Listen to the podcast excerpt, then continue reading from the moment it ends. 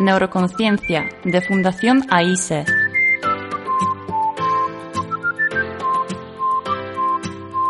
Con Juana Naya.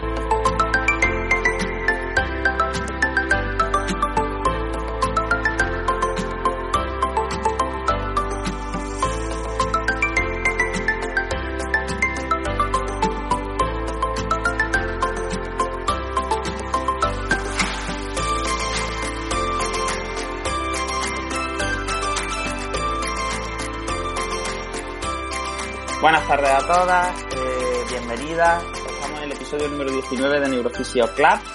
Hoy es miércoles de nuevo, son las 8 de la tarde, estamos a 20 de octubre y estamos otra vez en Twitter Spaces. A ver cómo va la cosa y si no tenemos ninguna experiencia así extraterrestre con el audio que nos viene pasando en los últimos capítulos.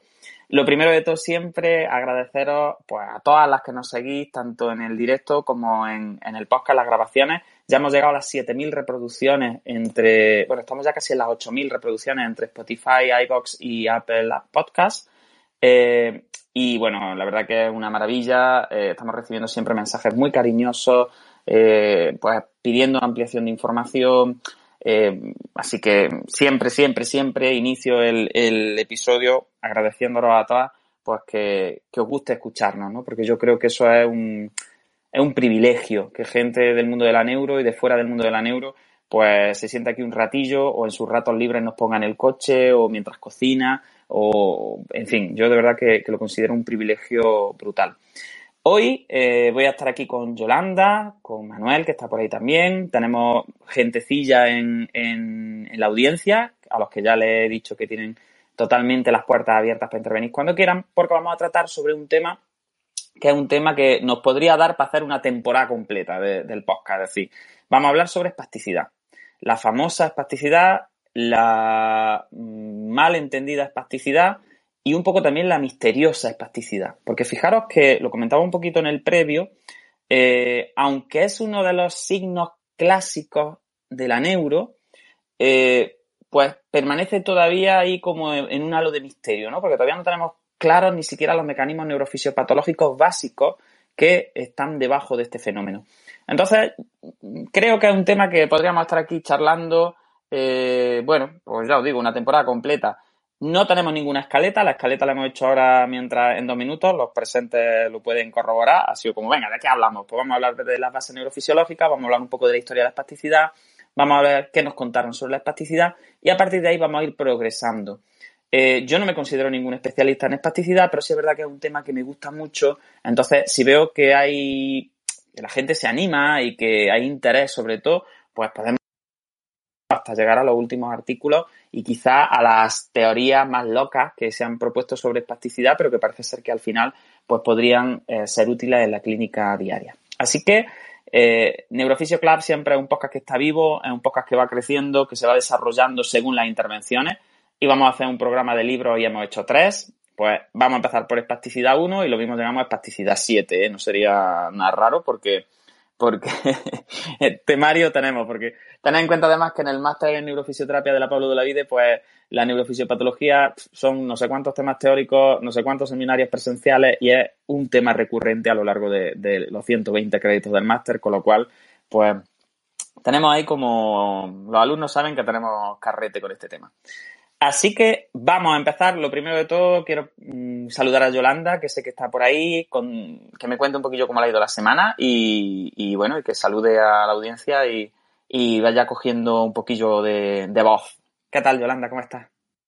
Hola, Juan. Pues muy bien. La verdad que es un artículo el que vamos a presentar y que no, no me he leído del todo porque no me, ha, no me ha dado la vida para tanto pero es lo que tú dices, que al final la neurofisiopatología es algo de lo que estamos muy acostumbrados a, hablar, así que con ganas de, hacer algo como divulgativo, ¿no? Que hablábamos el otro día de mm, algo que todo oficio tenga que en realidad saber y que sea un tema que pueda interesarle a la gente del oficio y de otros ámbitos también.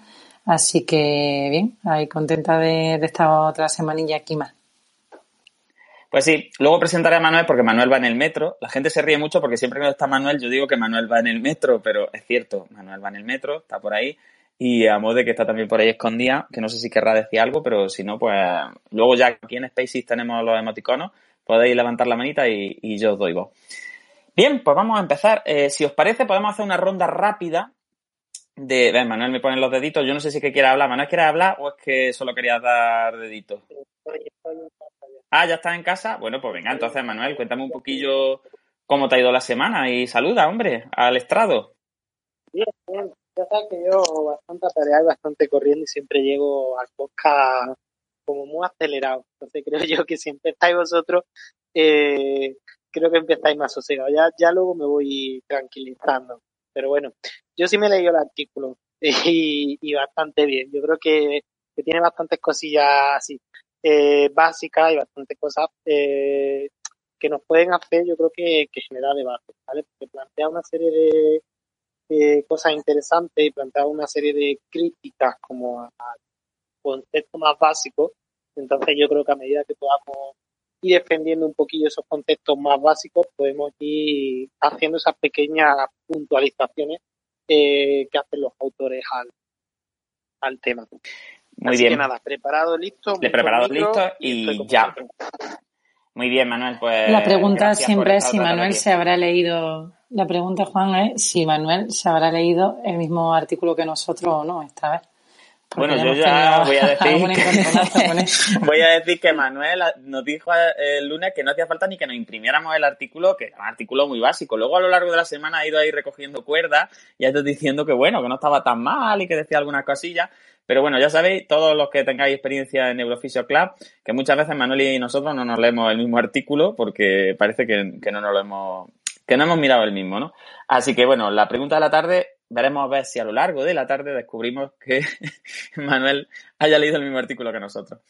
Bien, para empezar vamos a presentar el artículo, aunque ya os digo que solo nos va a servir como una pequeña, bueno, un pequeño hilo conductor a lo largo de las intervenciones, el artículo del que hablamos se llama Espasticidad en la patología neurológica, actualización sobre mecanismos fisiopatológicos, avance en el diagnóstico y tratamiento. ¿Vale? Este artículo es de la revista Neurología, que la podéis encontrar en neurología.com, es del 2020, ¿vale? Es un artículo muy cortito y está escrito por varios autores, la primera de ellas, eh, María Sainz Pelayo, y luego pues participan Albu, Murillo y Benito Peñalba eh, también en la redacción. Es un artículo que ya os digo que creo recordar que tiene como cinco o seis páginas contando con la bibliografía, ¿vale? Entonces es un artículo que se lee muy rápido. Eh, a mí me encantan este tipo de cosas porque es cierto, y esto a lo mejor los oficios también tendríamos que aprender un poco.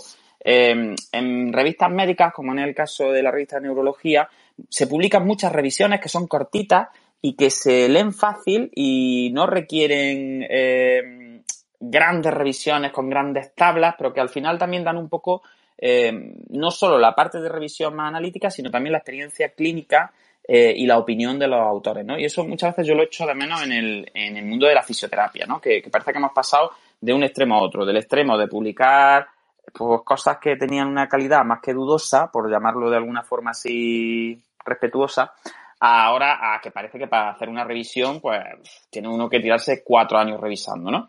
Entonces este artículo a mí me gusta porque, como dice Manuel, sin ser eh, un artículo que profundice muchísimo en conceptos neurofisiopatológicos, sin ser un artículo que revolucione nada, se hace como un resumencillo muy rápido de leer y que se presta mucho a generar un, hilo conductor eh, para un programa como este.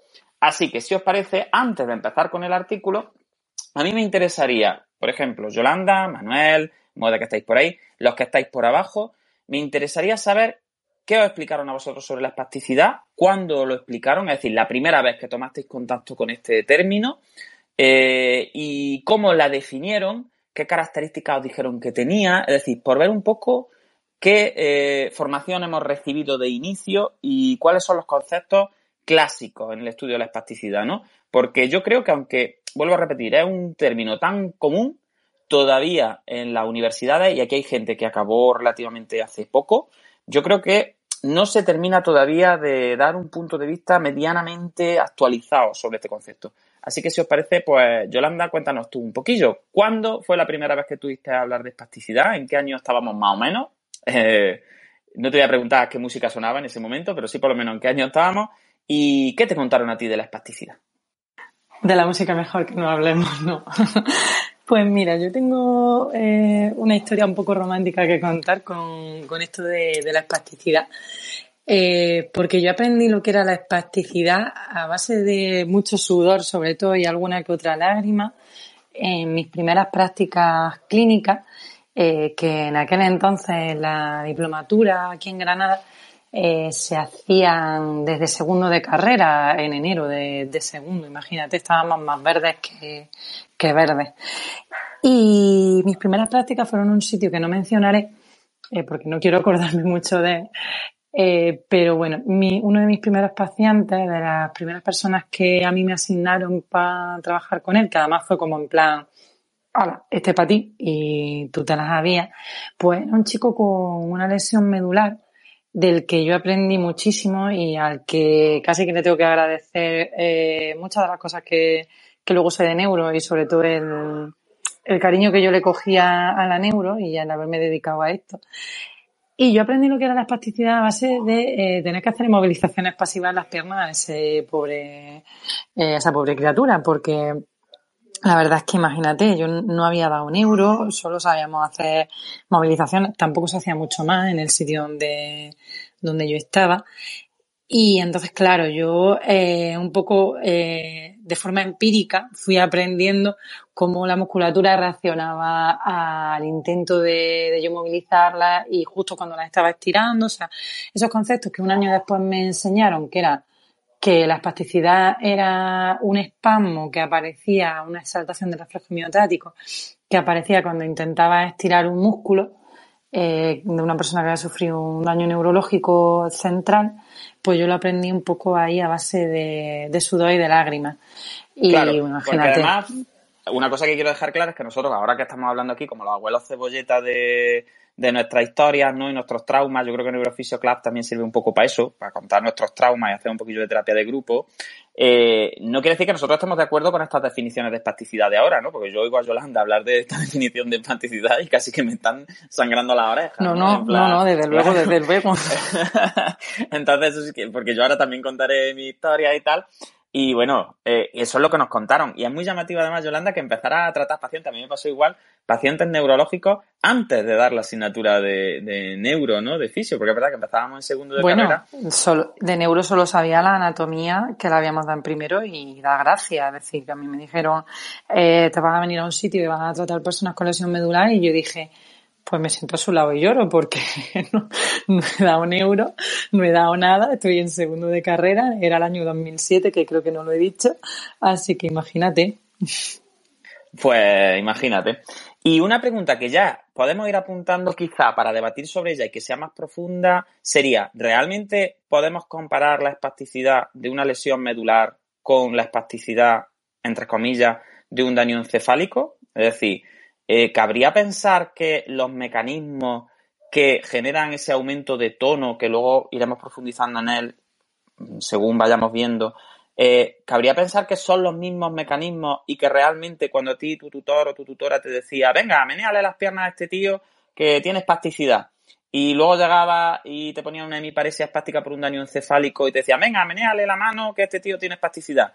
¿Realmente el signo, realmente la entidad nosológica ahí era exactamente la misma? Porque espasticidad es un término que se utiliza para todo, es decir, que prácticamente cualquier músculo que esté apretado eh, después de una lesión neurológica central, tanto en médula como en encéfalo, y dentro del encéfalo, tanto en corteza como en subcortical, como en troncoencéfalo, que me da igual, pues es espasticidad. Yo creo que viene muy bien esto que nos está contando Yolanda, pues porque podríamos empezar a plantear esa primera pregunta. ¿Realmente hay tanta espasticidad? Es decir, ¿todo es espasticidad?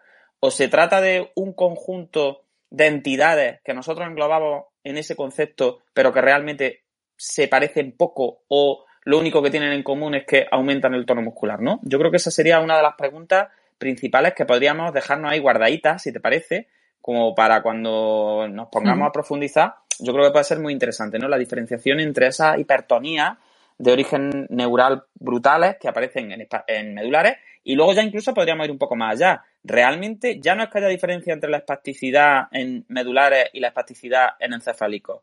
¿Todos los medulares tienen espasticidad? porque tengan hipertonía o los medulares pueden tener varias cosas que siendo hipertonía no son siempre espasticidad, ¿no? Se me ocurre ir planteando como este tipo de preguntas sobre la marcha eh, para ir luego dándole respuestas si os parece. Pero vamos, yo sé del sitio al que me estás hablando sin, sin que me lo tengas que decir y sé perfectamente que, que bueno, que aparte de las movilizaciones pasivas en medulares, pues poco más, poco más se hacía. Entonces tuviste una gran oportunidad, por lo menos, de detectar eh, la respuesta del reflejo miotático de estiramiento a la velocidad de tus movilizaciones, me imagino, y a la amplitud de tus movilizaciones, ¿no? Por lo menos esos dos parámetros. Desde luego, desde luego, testé, testé bastante. Además, es lo que tú dices, que nada que ver eh, cuando cogía a una persona con un daño encefálico, que también la había, cuando cogías, por ejemplo, a este chico, que es el que yo más recuerdo, y por supuesto lo que tú dices, luego había otras personas que no se parecían en nada o,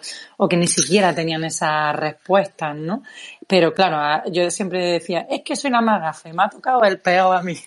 Sí, desde luego luego aprendí mucho porque aprendí a qué amplitud, a qué velocidad, cómo eso repercutía también eh, en su vida cotidiana y luego, por ejemplo, a mí me llamaba mucho la atención, por si quieres que luego podamos hablar también de eso, como no solo esos espasmos, ¿no? Que al final, pues mi idea de alumna de segundo de fisioterapia era, pues espasmos es, o sea, espasticidad es, pues que le pega un envión una musculatura y se pone rígida la, musculatura. envión es una palabra muy de Jaén que quiere decir envión es como un empuje fuerte, vamos a decir. sí, perdón.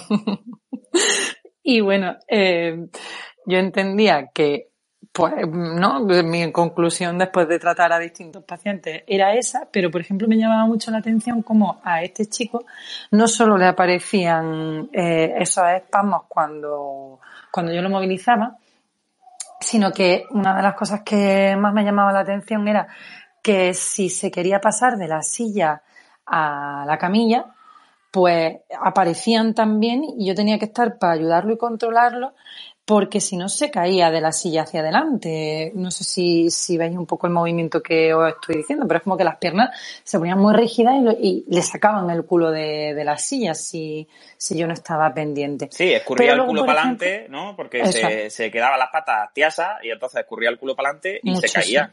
Efectivamente, entonces era como, pues si yo ahora no le toco a las piernas y los músculos ahí en principio no, no se están estirando, ¿no? ¿Qué pasa aquí? Y entonces, claro, para mí todo era un misterio porque era una alumna de, ya te digo, de que llevaba un año y tres meses la carrera, llevaba muy poco, muy poco.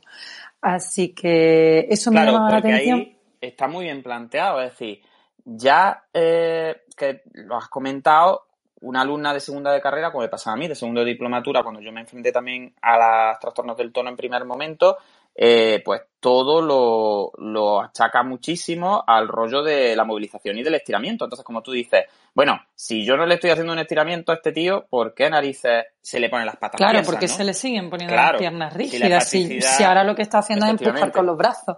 Claro, efectivamente. Es decir, si ahora yo no le estoy haciendo ninguna movilización, ni le estoy haciendo ningún estiramiento de isquiotibiales, ni de cuádriceps, ni de nada, ¿por qué se le pone los cuádriceps a este que parece, en fin, más tieso que una vela?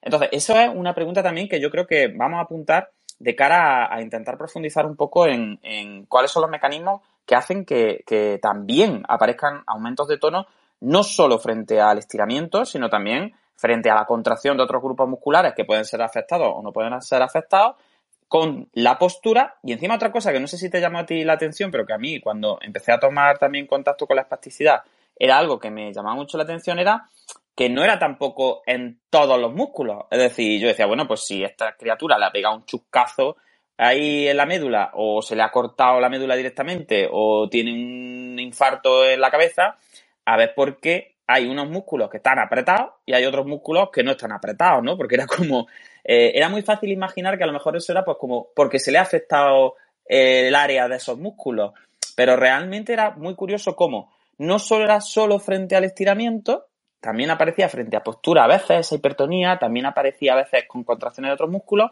y además no afectaba por igual a todos los patrones de movimiento, ¿no?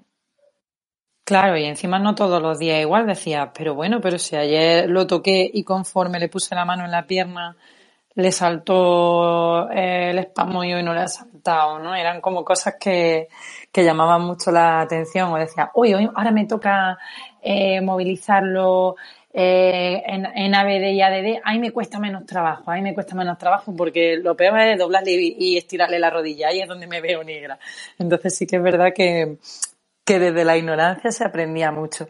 Y luego, bueno, también me gustó mucho que, que bueno, eso yo creo que no lo hacían sabiendo lo que hacían, pero eh, entraba dentro del protocolo que era que había que poner a las personas eh, de pie. Y yo decía, la qué guay! Digo, ahora le da el espasmo y se queda de pie solo en las paralelas. Y era como, ostras, nunca me hubiera imaginado, ¿no? Con nuestra mente ilusa de alumnos, nunca me hubiera imaginado que un parapléjico es capaz de ponerse de pie, decía yo en aquel momento. Y ahora, claro, gracias a que le dan los espasmos, se puede quedar de pie. Entonces, yo creo que ahí también podemos hablar luego un poco de, de si esto cumple función o no, de qué beneficios puede llegar a tener también, porque yo le decía al muchacho, digo, bueno, mira, da gracia, el que tiene las piernas como un trapo no se puede poner de pie en las paralelas solo y tú sí puedes, ¿no? Decía desde mi ignorancia. Claro, pero luego viene, venía la paradoja del tutor, ¿no? Que te decía, pero hay que bajar. Pero aflójasela. Claro. Era como, eh, por un lado, eh, te digo que venga a hacer ahí movilizaciones pasivas para ver si baja el tono de esos cuádriceps, pero luego claro, la mente tuya, inocente de alumna, de decir, pero bueno, pero si a mí, gracias a que este tío tiene espasmos, por lo menos puede hacer una marcha aunque sea tirando desde las caderas, porque claro, lleva dos zancos ahí tiesos, dos patas tiesas, esas dos patas tiesas le permiten por lo menos ponerse de pie y caminar. Pero claro, luego tenías la paradoja y eso, lo que yo decía, un poco la paradoja de Interstellar, ¿no? De, o el gato de Redinger de la fisioterapia, de eh, el paciente que usa el tono eh, de forma funcional, pero a la vez hay que bajárselo porque el tono es malo y entonces tengo que luchar contra el tono. Y es verdad que eso a mí me generaba también como ese tipo de, problemas también de salud, un poco de, de, mi salud mental fisioterapéutica, ¿no? Entenderlo así, de decir, a ¿cómo genero yo aquí relaciones lógicas si se me están dando dos mensajes contradictorios a la vez, ¿no? Entonces, creo que también es importante que hablemos a lo largo de, estos, de estas tardes sobre eso que tú comentas, sobre realmente la espasticidad es útil, puede ser útil ¿Realmente lo que es útil es espasticidad o es otra cosa? ¿Hay hipertonías que pueden utilizarse en el, en el tratamiento que pueden ser beneficiosas a la hora de plantear actividades funcionales? ¿Siempre hay que ir contra la espasticidad o no? ¿O hay veces que nos tenemos que eh, asociar a la espasticidad, echarle un brazo por encima y decir, venga, mm, no te voy a tocar mucho las narices porque me puedes llegar a venir bien, ¿no? Entonces, eso creo que también es, muy interesante. Bueno, sí. Eh, no sé si, Manuel, ¿estás por ahí?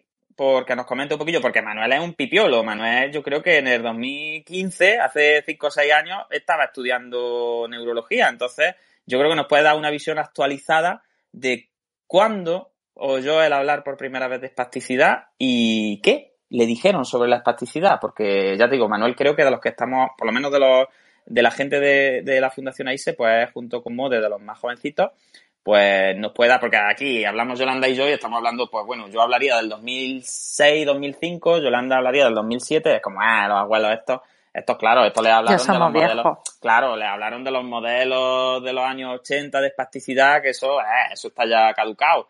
Pero vamos a ver, Manuel, ¿qué te contaron, Manuel, hijo mío? Cuéntanos un poquillo. ¿Cuándo oíste tú? Ahora me dice Manuel, yo todavía no he oído hablar nunca de un término que no me, no me suena, la espasticidad.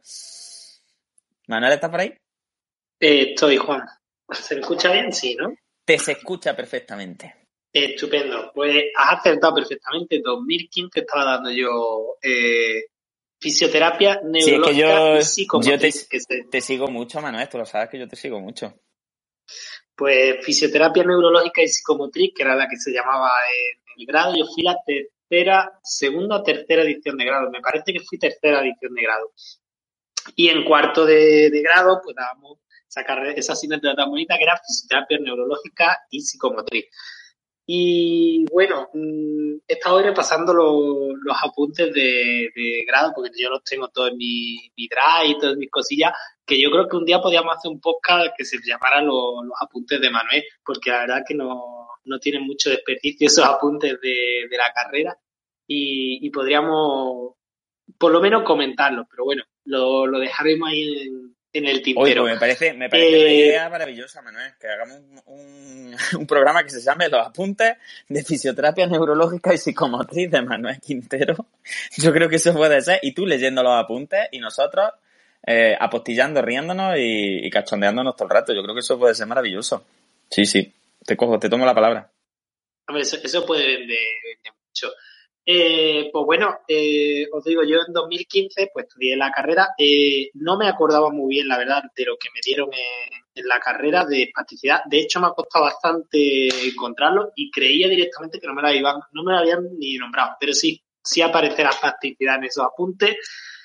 Pero lamentablemente, Juan, eh, la visión que me mostraron no, era precisamente actual. De hecho, es eh, literalmente los apuntes que yo tengo de 2015, es la, definición clásica de Lance que hizo en el 90, eh, traducía al español. Por tanto, Bueno, eso del eh, 90... la visión que yo tenía.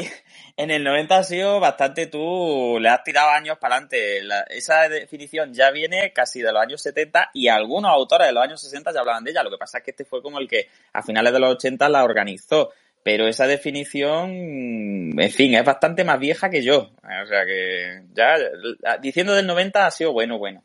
Bueno, pues, pues eso. Al final tenemos que hace seis años, pues estamos siguiendo defendiendo a nivel de grado y a nivel de, de formación básica, pues una definición que podrá estar mejor, peor, podremos tener pues sus ventajas, sus inconvenientes, y podremos estar de acuerdo en algunas partes y en otras no, pero no deja de tener pues 30 o 40 años de, de, de recorrido. Y al final, pues las características básicas que comentaba, pues era el aumento de tono velocidad dependiente, el reflejo miotático exagerado, que luego si queréis podemos entrar un poquillo, como bien comenta, en, la hipótesis fusimotora. Y eso es un poco lo, lo que se defendía. Y al final, pues se mezclaba espasticidad con rigidez, se mezclaba pues, conceptos eh, de tono con cosas de reclutamiento, se mezclaban. Hay un poquillo de, batiburrillo en, en, esos apuntes. No sé si es que yo era un alumno poco aplicado, pero bueno, tengo aquí un compañero mío de, de clase en, en, directo, así que bueno, si él quiere, quiere sacar su apunte cómo estaría, pues, pues podríamos entrar. También es verdad un poco lo que, lo que comenta Juan de, de la variabilidad clínica y de la cantidad de entidades que meten dentro de la, de la espasticidad como signo. Yo creo que, yo quiero entender que en el artículo que vamos a hablar de Sainz Pelaye, eh, lo nombran y quiero entender que lo hacen como crítica, ¿vale? Porque de hecho es lo primero que comentan, que ponen la espasticidad, un signo clínico que ocurre en numerosas afectaciones neurológicas. Y te meten ictus, esclerosis múltiple, daño cerebral hipóxico, lesión cerebral traumática, lesiones medulares, tumores y enfermedades degenerativas. Vamos, yo creo que prácticamente mirando rápido no se han dejado ninguna enfermedad neurológica, salvo, salvo el daño periférico, que obviamente ya sería de traca que te lo pusiera con espasticidad. Eh, no se han dejado prácticamente ningún mecanismo. Bueno, bueno, cállate, que yo he oído por ahí a algún doctor en fisioterapia decir que el daño periférico podía dar espasticidad, ¿eh? Así que mmm, date un punto en la boca, que tú no eres doctor ni yo tampoco. Pero bueno, sí, yo entiendo, entiendo lo que quieres decir. Y es verdad que en principio sí podemos tener claro, y ese concepto yo creo que lo podemos dejar claro, que la hipertonía, este tipo de hipertonía de origen neural, son características de eh, lesiones que dejan a la segunda motoneurona por lo menos viva. Es decir, las motoneuronas medulares para generar este tipo de hipertonías tienen que estar vivas. Por tanto, tiene que estar indemne relativamente desde la motoneurona alfa hasta la fibra muscular como mínimo. Eso incluye a la motoneurona alfa, incluye a la raíz anterior, incluye al componente motor del nervio periférico, incluye a la placa motora, incluye a las propias fibras musculares. Es decir, al final, cualquier y ahí ya vamos a quitarnos, aprovechando que lo ha dicho Manuel, vamos a quitarnos de en medio un montón de entidades clínicas. Cualquier entidad clínica que afecte desde la motoneurona alfa hacia periférico no nos puede dar nunca una hipertonía de origen neural. Podrá dar hipertonías de otro tipo de origen, podrá dar cosas que se parezcan a la hipertonía, pero no tiene sentido que si me cargo la motoneurona alfa o la conexión de la motoneurona alfa con, la, con el músculo, o el músculo o el nervio, es decir, cualquier parte de ese camino, no tiene ningún sentido que se produzca un aumento de tono, porque sabemos que el aumento de tono al final no deja de ser una forma de reclutamiento.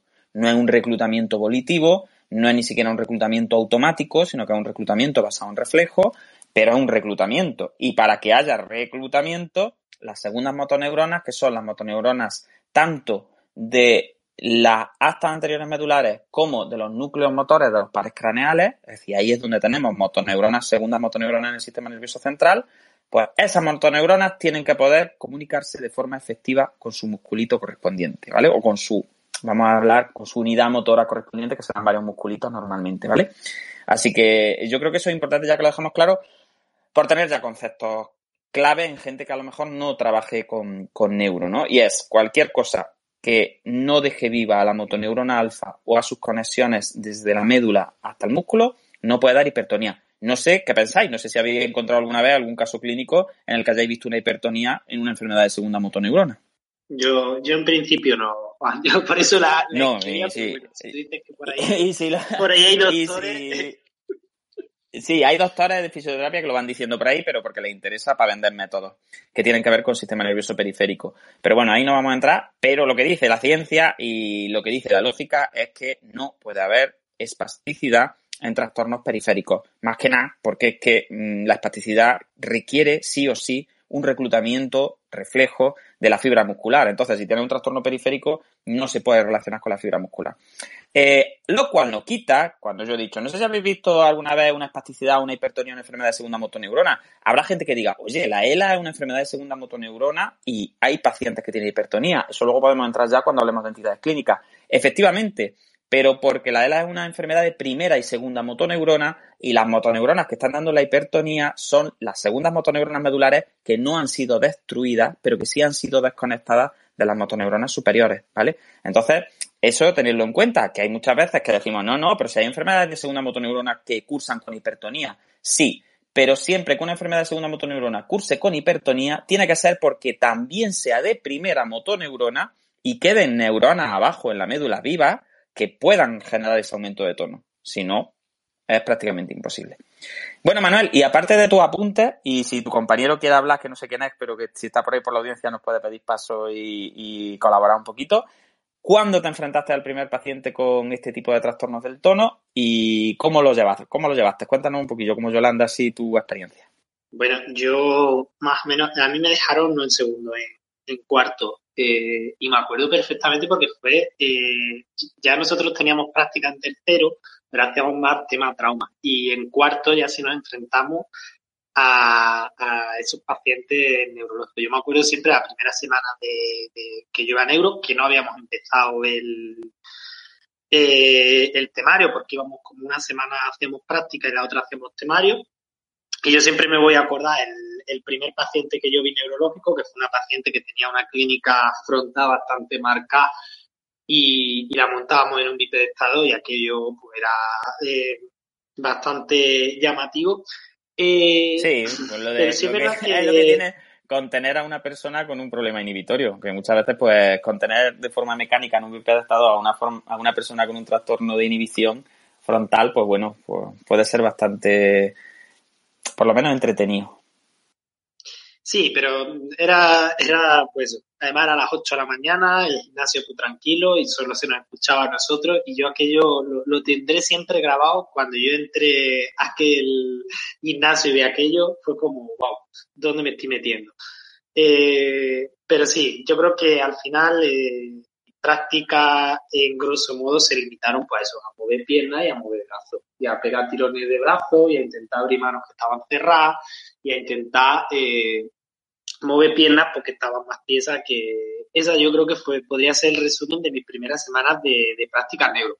Después no, después sí es verdad que, que había bastantes profesionales bastante apañados, tuve la suerte de subir a neuro en planta, eh, en, en agudo, que la verdad es que hacíamos cosas bastante, bastante interesantes, bastante chulas, pero mi primera semana de práctica, en resumidas cuentas, fue mover piernas mover brazos, intentar abrir manos que no sabría ni, ni que yo lo intentara aquello. Y ver un poco, pues, eh, sí es verdad que yo tuve, tuve, no sé si la suerte o la mala suerte de que al principio solo me tocaron encefálico y no me tocó ni medular hasta que no estuvo un poco más avanzado. Y sí es verdad que no veía yo tanta, tanta distinción como, como comentaba Yolanda. Yo era, todos tenían como una distribución muy parecida y bueno, pues me encajaba un poco en eso que me habían comentado por lo que estáis contando, de que el tono era muy malo, de que le bajara el tono y que a medida que yo bajara el tono, pues el paciente iba a vivir mejor, iba a estar mejor y iba a hacer más cosas mucho mejores. Que también podríamos, pues, cuando entremos un poco en conceptos clásicos eh, y, entrando. Muy bien, pues si os parece, abrimos un poquito micro por si alguien quiere contar un poco su experiencia, porque fijaros que aquí ahora mismo estamos hablando en plan casi, estamos haciendo un, inicio de programa, porque yo creo que esto van a ser varios programas, pues muy vivencial, ¿no? Como Yolanda Manuel eh, nos están comentando. Si alguien de verdad quiere subir, solo tiene que darle al emoticono de la manita o pedir solicitar hablar y, nos cuenta un poco cuál fue su experiencia con, no hace falta que sea ahora mismo, puede ser un poquito más tarde, cómo se enfrentó a la espasticidad por primera vez, eh, qué le contaron de la espasticidad y qué problemas tuvo un poco. Yo por mi parte eh, tengo que reconocer que eh, tuve una formación en la diplomatura con una persona que estaba muy formada en Bobat, que prácticamente todo lo que nos daba pues era Bobat, porque era lo que había que explicar. Eh, y que, pues claro, de teoría, eh, pues bueno, lo que nos dio fue la teoría jerarquista sobre espasticidad, que es la teoría clásica de la que hablaremos ahora, un poco la que comentaba Manuel. Eh, era jerarquismo puro y duro, pero es cierto que no era una persona muy teórica la que me metió a mí en el mundo de la neuro, ¿no? en tercero de, diplomatura, más que puedo decir que es piluca, y yo le tendré siempre un cariño brutal a, esa mujer, pues porque era una gran, gran, gran apasionada de la neuro y era una mujer que de verdad que lo vivía de una forma como brutal, era una cosa maravillosa, ¿no? Yolanda, que segura que coincidió con ella también, lo, lo puede decir. Entonces, era una persona... Esa mujer es un amor, es la, sí. vamos, es lo que tú dices, estaba forma en, métodos que, que quizás ya no estaban bueno, sí estaba muy en boga, pero quizás no era lo más moderno ni era lo más actual, pero sí que por lo menos te transmitía esas ganas de, trabajar con los pacientes neurológicos, que yo creo que también es muy importante. Sí, y aparte eso, era muy práctica. Entonces ella, bueno, aunque te daba las definiciones de la espasticidad y cuando se ponía a, contarte la parálisis facial, pues te decía, bueno, el séptimo par y el peñasco para arriba y para abajo y no sé cuánto. Pues al final era una persona muy de manos, de, de trabajar. Y eso, la verdad que tuve suerte, porque eh, como que me dio muchos truquillos y a pesar de que las teorías que todavía en aquel momento más se manejaban, las teorías jerárquicas que ahora vamos a introducir, pues la verdad que, eh, bueno, que yo mm, guardo un recuerdo con mucho cariño de, mi profesora, ¿no? De verdad que, me transmitió mucho esa pasión y además como a mí me gustaba ya la neuro, pues como que me sentía muy alineado a ella. Era como, sí, la verdad que tengo un buen recuerdo. Quizá no tanto en la parte teórica, pero sí en la, en la parte humana y en la parte práctica y en el vamos a ponernos a menear al paciente y vamos a, sacarle provecho. Eh, en esa parte es cierto que, siempre se lo agradeceré a Pilar Jiménez porque es verdad que, supo transmitírmelo muy, muy bien y además, ya te digo, una persona maravillosa.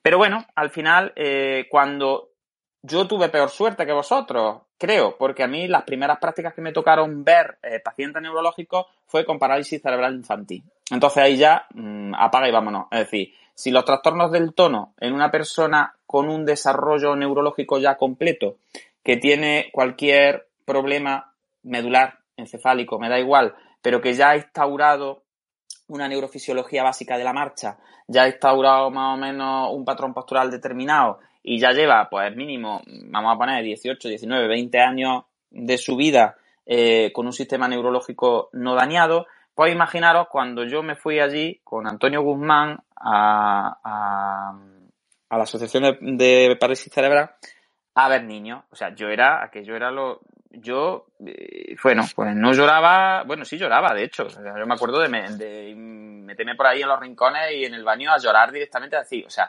soy un un inútil. Es decir, es que no había forma. Porque sabéis cómo son los trastornos del tono infantil. Es decir, los trastornos del tono infantil no tienen nada que ver con los trastornos del tono en el adulto. Y volvemos un poco a la pregunta que hacíamos antes cuando empezó Yolanda. Es decir, la espasticidad medular es la, espasticidad encefálica, pero es que la espasticidad del adulto es la espasticidad del niño. Es decir, una niña que tiene un daño encefálico durante el parto o justo después del parto, va a tener un patrón de tono que se va a aparecer y que va a ser exactamente igual a todos los signos de espasticidad que puedo ver en cualquier otra patología y en cualquier otra edad. O sea, fijaros, sin meternos en detalles, la cantidad de cosas que estamos sacando ya. Es decir, cuando yo llegaba allí y yo veía esos aductores, mmm, que es que no había forma de separar esas rodillas, cuando veía esos isquiotibiales, que es que no había forma de estirar esa pierna,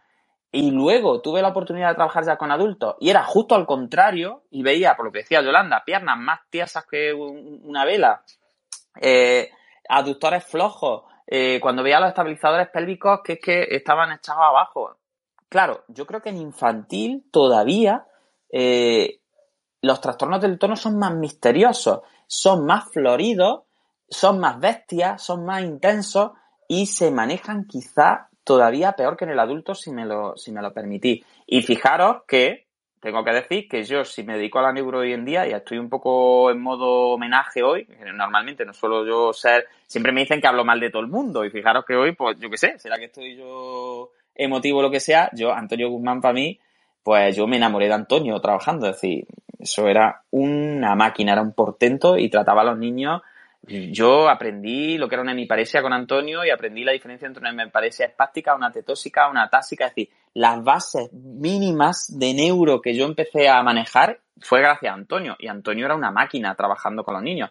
De hecho, con Antonio tuve yo una de las primeras experiencias gordas que se da mucho a los trastornos del tono y que luego me río cuando me pasa a mí ahora con los alumnos del máster, que es como yo veía que él movilizaba y parecía que aquello no tenía resistencia, él cogía al, niño y bueno, lo abría de patas, le tiraba por un lado, le tiraba por otro, eh, lo ponía de pie, cargaba, le posicionaba las rodillas, era todo maravilloso, hasta que a mí me decía, ala, inténtalo tú, venga, vamos, prueba un poquito. Y yo cogía a la criatura y aquello se me iba por todos lados. Es decir, una pata se me doblaba, la otra se me estiraba, se me rotaba, la cabeza se iba para atrás. Bueno, aquello era una locura. Y esa parte de que el fisioterapeuta neurológico necesita no solo el conocimiento puro y duro, teórico, brutal, sino también el manejo, es decir, el aprendizaje implícito, lo procedimental de cómo lidiar con los trastornos del tono, a mí eso me lo enseñó Antonio. Y es verdad que, siempre que lo he visto por ahí en algún curso después, siempre se lo he dicho, digo, Antonio, digo yo, tú eres uno de los responsables de que yo me dedique a la neuro. Así que fijaros ya que hemos abierto el melón, cuánto eh, vamos arrastrando de enfrentarnos a una entidad como la espasticidad sin toda la formación, sin que exista la formación adecuada realmente, porque es que hoy en día, en 2021, todavía no tenemos claro qué es la espasticidad y sin embargo, como desde prácticamente segundo de carrera estamos intentando ayudar a gente que tiene estos problemas, sin tener claro si todas las espasticidades son iguales, sin tener claro si la localización de la lesión es importante a la hora de hablar de cómo responde ese trastorno del tono, sin tener claro si la edad es importante, sin tener claro si en fase aguda funciona de una forma y en fase crónica funciona de otra, sin tener claras las comorbilidades que se pueden dar. Es decir, fijaros cómo un poco esta terapia de grupo de inicio mmm, ya nos está planteando pues cuestiones que son brutales, ¿no? Que son de vital importancia en el, en el planteamiento de, del tema. Bien, de nuevo vuelvo a decir que tenéis los micros abiertos. No sé si Mode quiere contarnos algo, si alguien más de los que estáis por abajo. Y vamos hacia adelante. Pero vuelvo a repetir, me podéis interrumpir y debéis interrumpirme cuando queráis, ¿eh? Y si queréis, si alguien, porque yo sé que al principio cuesta hablar en estas cosas, yo también estaba ahí abajo, y es como, hoy me abro el micro y que voy a decir, pues lo que sea, aunque sea saludar, ¿vale? Y contarnos un poquillo, siempre, siempre es interesante. Mira, Mode, por ejemplo, ha pedido ha pedido subir, pues venga, Mode, cuéntanos. ¿Cómo fue tu primera experiencia con la espasticidad, tanto a nivel teórico como a nivel práctico? Muy buena.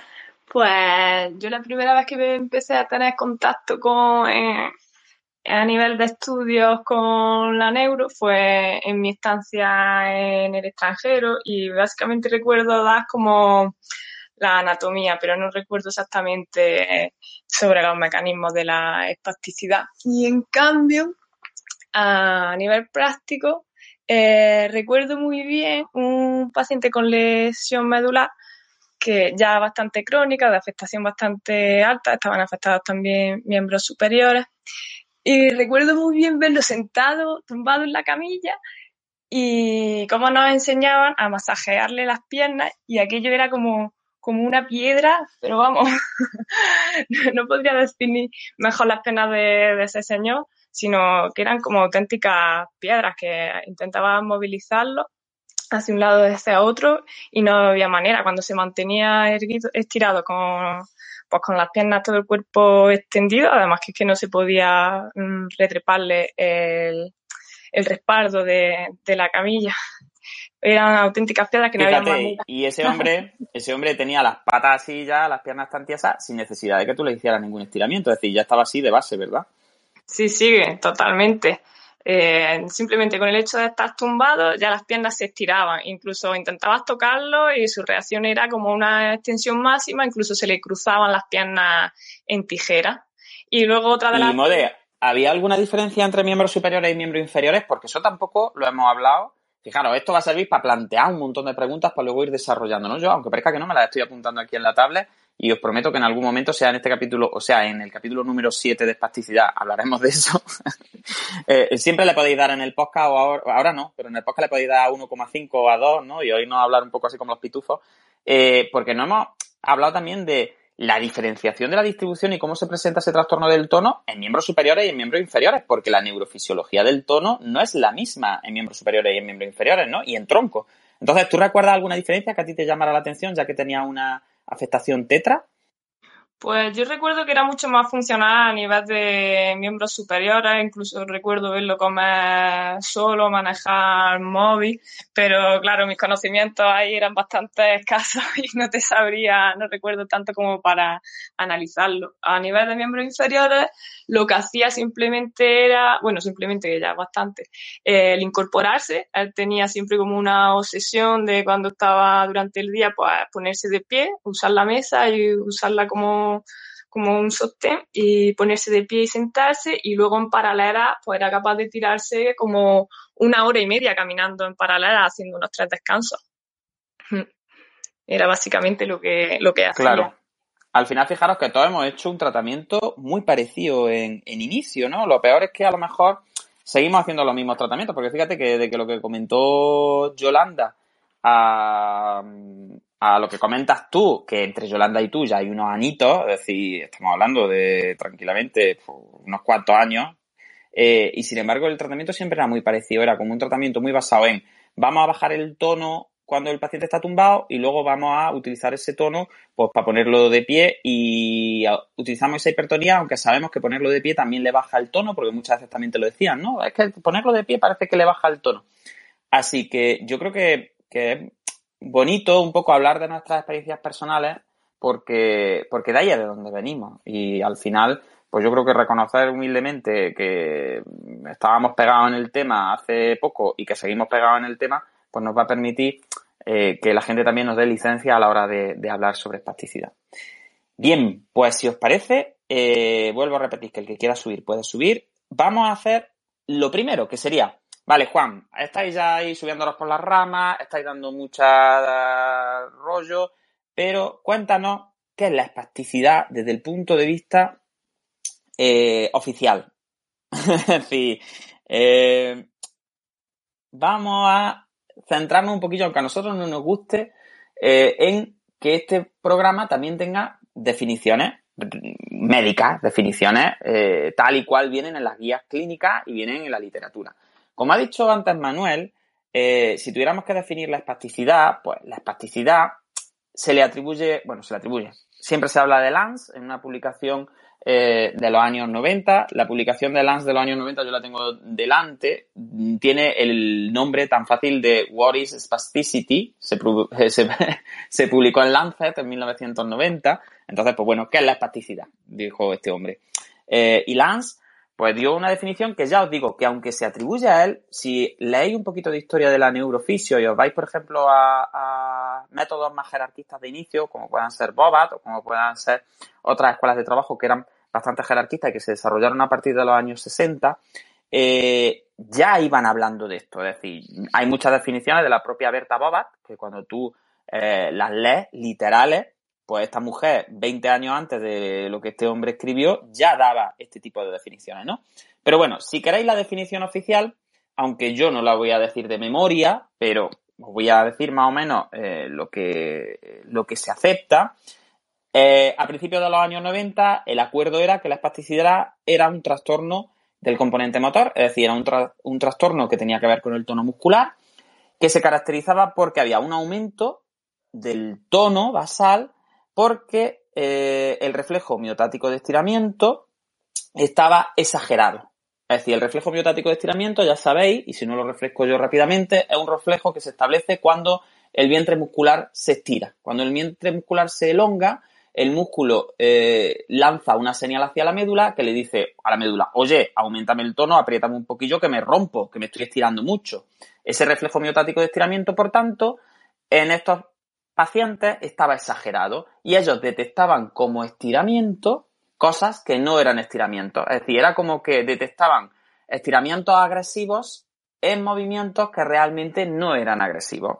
Entonces, vuelvo a repetir, era un trastorno motor que se caracterizaba por un aumento dependiente de velocidad en el reflejo de estiramiento, en el reflejo miotático, es decir, cuanto más rápido estiraba, mayor era esa sensación que el músculo tenía de agresión y por tanto por reflejo miotático más aumentaba el tono. Y ese reflejo miotático exagerado, aparte de esta hipertonía, de esta resistencia del músculo al estiramiento, generaba también hiperreflexia osteotendinosa, es decir, cuando tú percutías los tendones o incluso el vientre muscular, también había contracción exagerada y una hipertonía que era pues general, no solo eh, cuando se generaba ese estiramiento, sino también podía aparecer en reposo. Entonces, al final, eh, la espasticidad siempre se asociaba a un daño en la motoneurona superior, es decir, en la motoneurona cortical. Solo había espasticidad cuando había lesión o en la motoneurona superior o en los tractos, porque alguien dirá, Juan, y entonces los medulares con esta definición, ¿qué hacían con ellos? Claro, pero ¿por qué los medulares los metían como lesión en los tractos que bajaban desde la primera a la segunda motoneurona? Y entonces las lesiones medulares tenían espasticidad según esta definición de Lance, no tanto porque se destruyeran motoneuronas en la médula, sino porque se desconectaba la vía piramidal. Por tanto, la espasticidad, por definición, by definition, como dicen en los ingleses, tenía que ver con el síndrome piramidal, el síndrome de la vía córtico-espinal. Era una lesión córtico-espinal fuera arriba en la primera motoneurona de la corteza motora primaria frontal o fuera en el cable que conecta esa primera motoneurona con las motoneuronas medulares, era esa lesión la que hacía que la médula quedara desinhibida y en esa desinhibición como que los receptores musculares al estiramiento fueran más sensibles de la cuenta, detectaran estiramientos bruscos donde no había esos estiramientos, alertaran a la médula y la médula hiperreaccionara al estiramiento apretando la musculatura. Por tanto, esta sería la explicación así como eh, en mi idioma, en mi idioma para todos los públicos, de esa famosa definición de se trata de un trastorno por hipertonía, por disminución de la inhibición, por lesión corticoespinal que afecta al reflejo miotático de estiramiento, aumentando la sensibilidad de los usos, por eh, hiperactivación de la motoneurona gamma, en fin, luego hablaremos un poquito de eso. Pero lo que quiero dejar claro ya de inicio es eso, ¿vale? Es, se asociaba, era una definición jerarquista, jerarquista quiere decir que siempre estaba asociada a lesiones en la motoneurona superior o en el tracto córtico espinal y era una definición reactiva de espasticidad. Es decir, la espasticidad era siempre una reacción exagerada al estiramiento porque por algún motivo los receptores eran leídos o eran escuchados como a un volumen más alto. Era como que tú le subías el volumen a la radio y lo que un receptor debía decir, hoy me están estirando un poco, la médula lo entendía como, Dios mío, que me mata, que me mata, que me rompen el músculo. Y entonces, pues tú lanzabas esa hipertonía.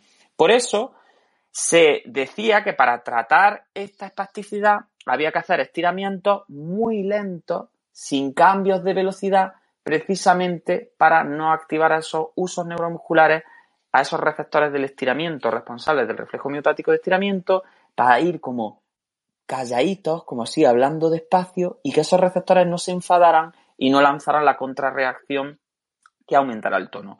Por eso a todos, y ahora si queréis, abro micro un poco y nos comentáis cuáles eran vuestras directrices que os daban a la hora de tratar la espasticidad, una de las directrices claras era que el estiramiento tendría que hacerse siempre de una forma lenta a velocidad mantenida, sin aceleración y de una forma muy global, ¿vale? Bien, pues con esa definición de espasticidad jerarquista, de desinhibición medular del reflejo miotático de estiramiento que genera una hiperrespuesta al estiramiento que no debería darse, Por tanto, vuelvo a repetir, yo soy muy pesado. Definición jerarquista y definición reactiva de espasticidad. A lo largo ya de los años, pues eh, luego hablaremos un poco de cómo evolucionó esto, principalmente a través de algunos trabajos que se publicaron en 2010, a algunos autores como Burke, que son maravillosos, el Burke de toda la vida, Burke, ¿vale? Yo lo voy a decir en español porque, porque eh, fue uno de los autores que más tiraron dardos contra, contra, dardos no, tiraron bombas nucleares contra, contra las definiciones reactivas y jerarquistas de, los trastornos del tono. Pero bueno, a partir de ahí eh, ya a lo largo de los 2015, 2016, 2017, hubo iniciativas que intentaron optimizar el manejo de la espasticidad, sobre todo la espasticidad gorda, de la espasticidad que era muy incapacitante después de lesión medular, y ya metían como dentro de la definición no solo esta parte de hiperreactividad, de hiperrespuesta reflejo miotático de estiramiento, sino que ya le daban como cierto valor a lo que percibía el individuo, a lo que percibían sus cuidadores, y ya metían como, por fin, las limitaciones, la función, la actividad o la participación dentro de la definición de espasticidad. Pero vale, eh, aunque esto sea así, al final no sé lo que pensáis ahora, ahora me lo contáis un poco, al final yo creo que fue más postureo que otra cosa, porque metieron ahí lo de las funciones corporales, la actividad y la participación, porque tenían que meter el CIF mode, es decir, la CIF había que meterla por algún lado, porque si no se mete la CIF, pues no quedamos bien, pero realmente la definición jerarquista de espasticidad sigue campando a su ancha en la mayor parte de las formaciones de neuro. Yo, por suerte, por desgracia, llevo ya cinco o seis años sin acudir a ninguna formación de métodos registrados de tratamiento clásico, pero vaya, hasta 2015 puedo decir que, bueno, que cuando yo he hecho un, un movimiento normal o cuando he hecho alguna formación de este tipo, pues bueno, lo que me han comentado prácticamente era lo mismo, era lesión superior, pérdida de inhibición de centros superiores sobre médula, médula que se le va a la olla, que empieza a lanzar reflejos miotáticos de estiramiento donde no tiene que lanzarlos y, por tanto, una espasticidad reactiva al estiramiento. Así que ese sería como el, la oficialidad de la espasticidad. Ahora bien, esta definición presenta grandes problemas que ahora pues iremos, iremos ahondando, ¿vale? Eh, bien, pues si queréis, abrimos una ronda de micro, Yolanda, Manuel, Mode, quien se quiera apuntar, sobre qué os decían a vosotros que podéis hacer en espasticidad. Según esta definición, que es la que todos hemos mamado, creo, y si no, si hay alguien que no la haya mamado, que, que no lo comente, que sería una suerte, y yo estaría muy contento de que las universidades ya esto esté cambiando. Eh, ¿Qué os decían que podéis hacer con la espasticidad? ¿qué truquillos? ¿Qué truquillos? Por ejemplo, venga, esto va a ser como en el, en el 1, 2, 3, que también ya tiene unos años, ¿no? Pero habrá gente que lo conozca. Pues, por ejemplo, a mí me decían que no se podía tocar ni las palmas ni los pulpejos de los dedos porque había un reflejo exagerado de presión palmar y que entonces todas las movilizaciones de miembro superior se tenían que hacer de una forma así muy rara, tocando como por el lado de los dedos y sin que se te ocurriera nunca ni tocar la palma ni las yemas porque eso aumentaba mucho el tono. Venga, un, dos, tres, responde otra vez, Yolanda. Algo que te contaran a ti sobre espasticidad que fuera como un truquillo, un, una directriz, según esta definición jerarquista que hemos dicho. Pues mira, mm, a mí una de las cosas que más trabajo me costaba aprenderme, esto al final es como ir al psicólogo, ¿eh? y, y que también creo que era como el truco del almendruco para cuando trabajaba con niños con espasticidad, eran esas clásicas maniobras de decontracción en las que primero te llevabas todo el miembro superior a una postura muy, muy, muy, muy eh, exagerada del patrón espástico y luego a partir de ahí como que lo ibas desmontando poquito a poco y hacías como un, movimiento ahí un poco inefable para mí eh, del brazo y colocabas el brazo en una postura en la que como que mágicamente se, se rompía el tono y entonces una vez que ya lo habías conseguido, tenías que conseguir mantener ese estiramiento y esa postura mucho rato.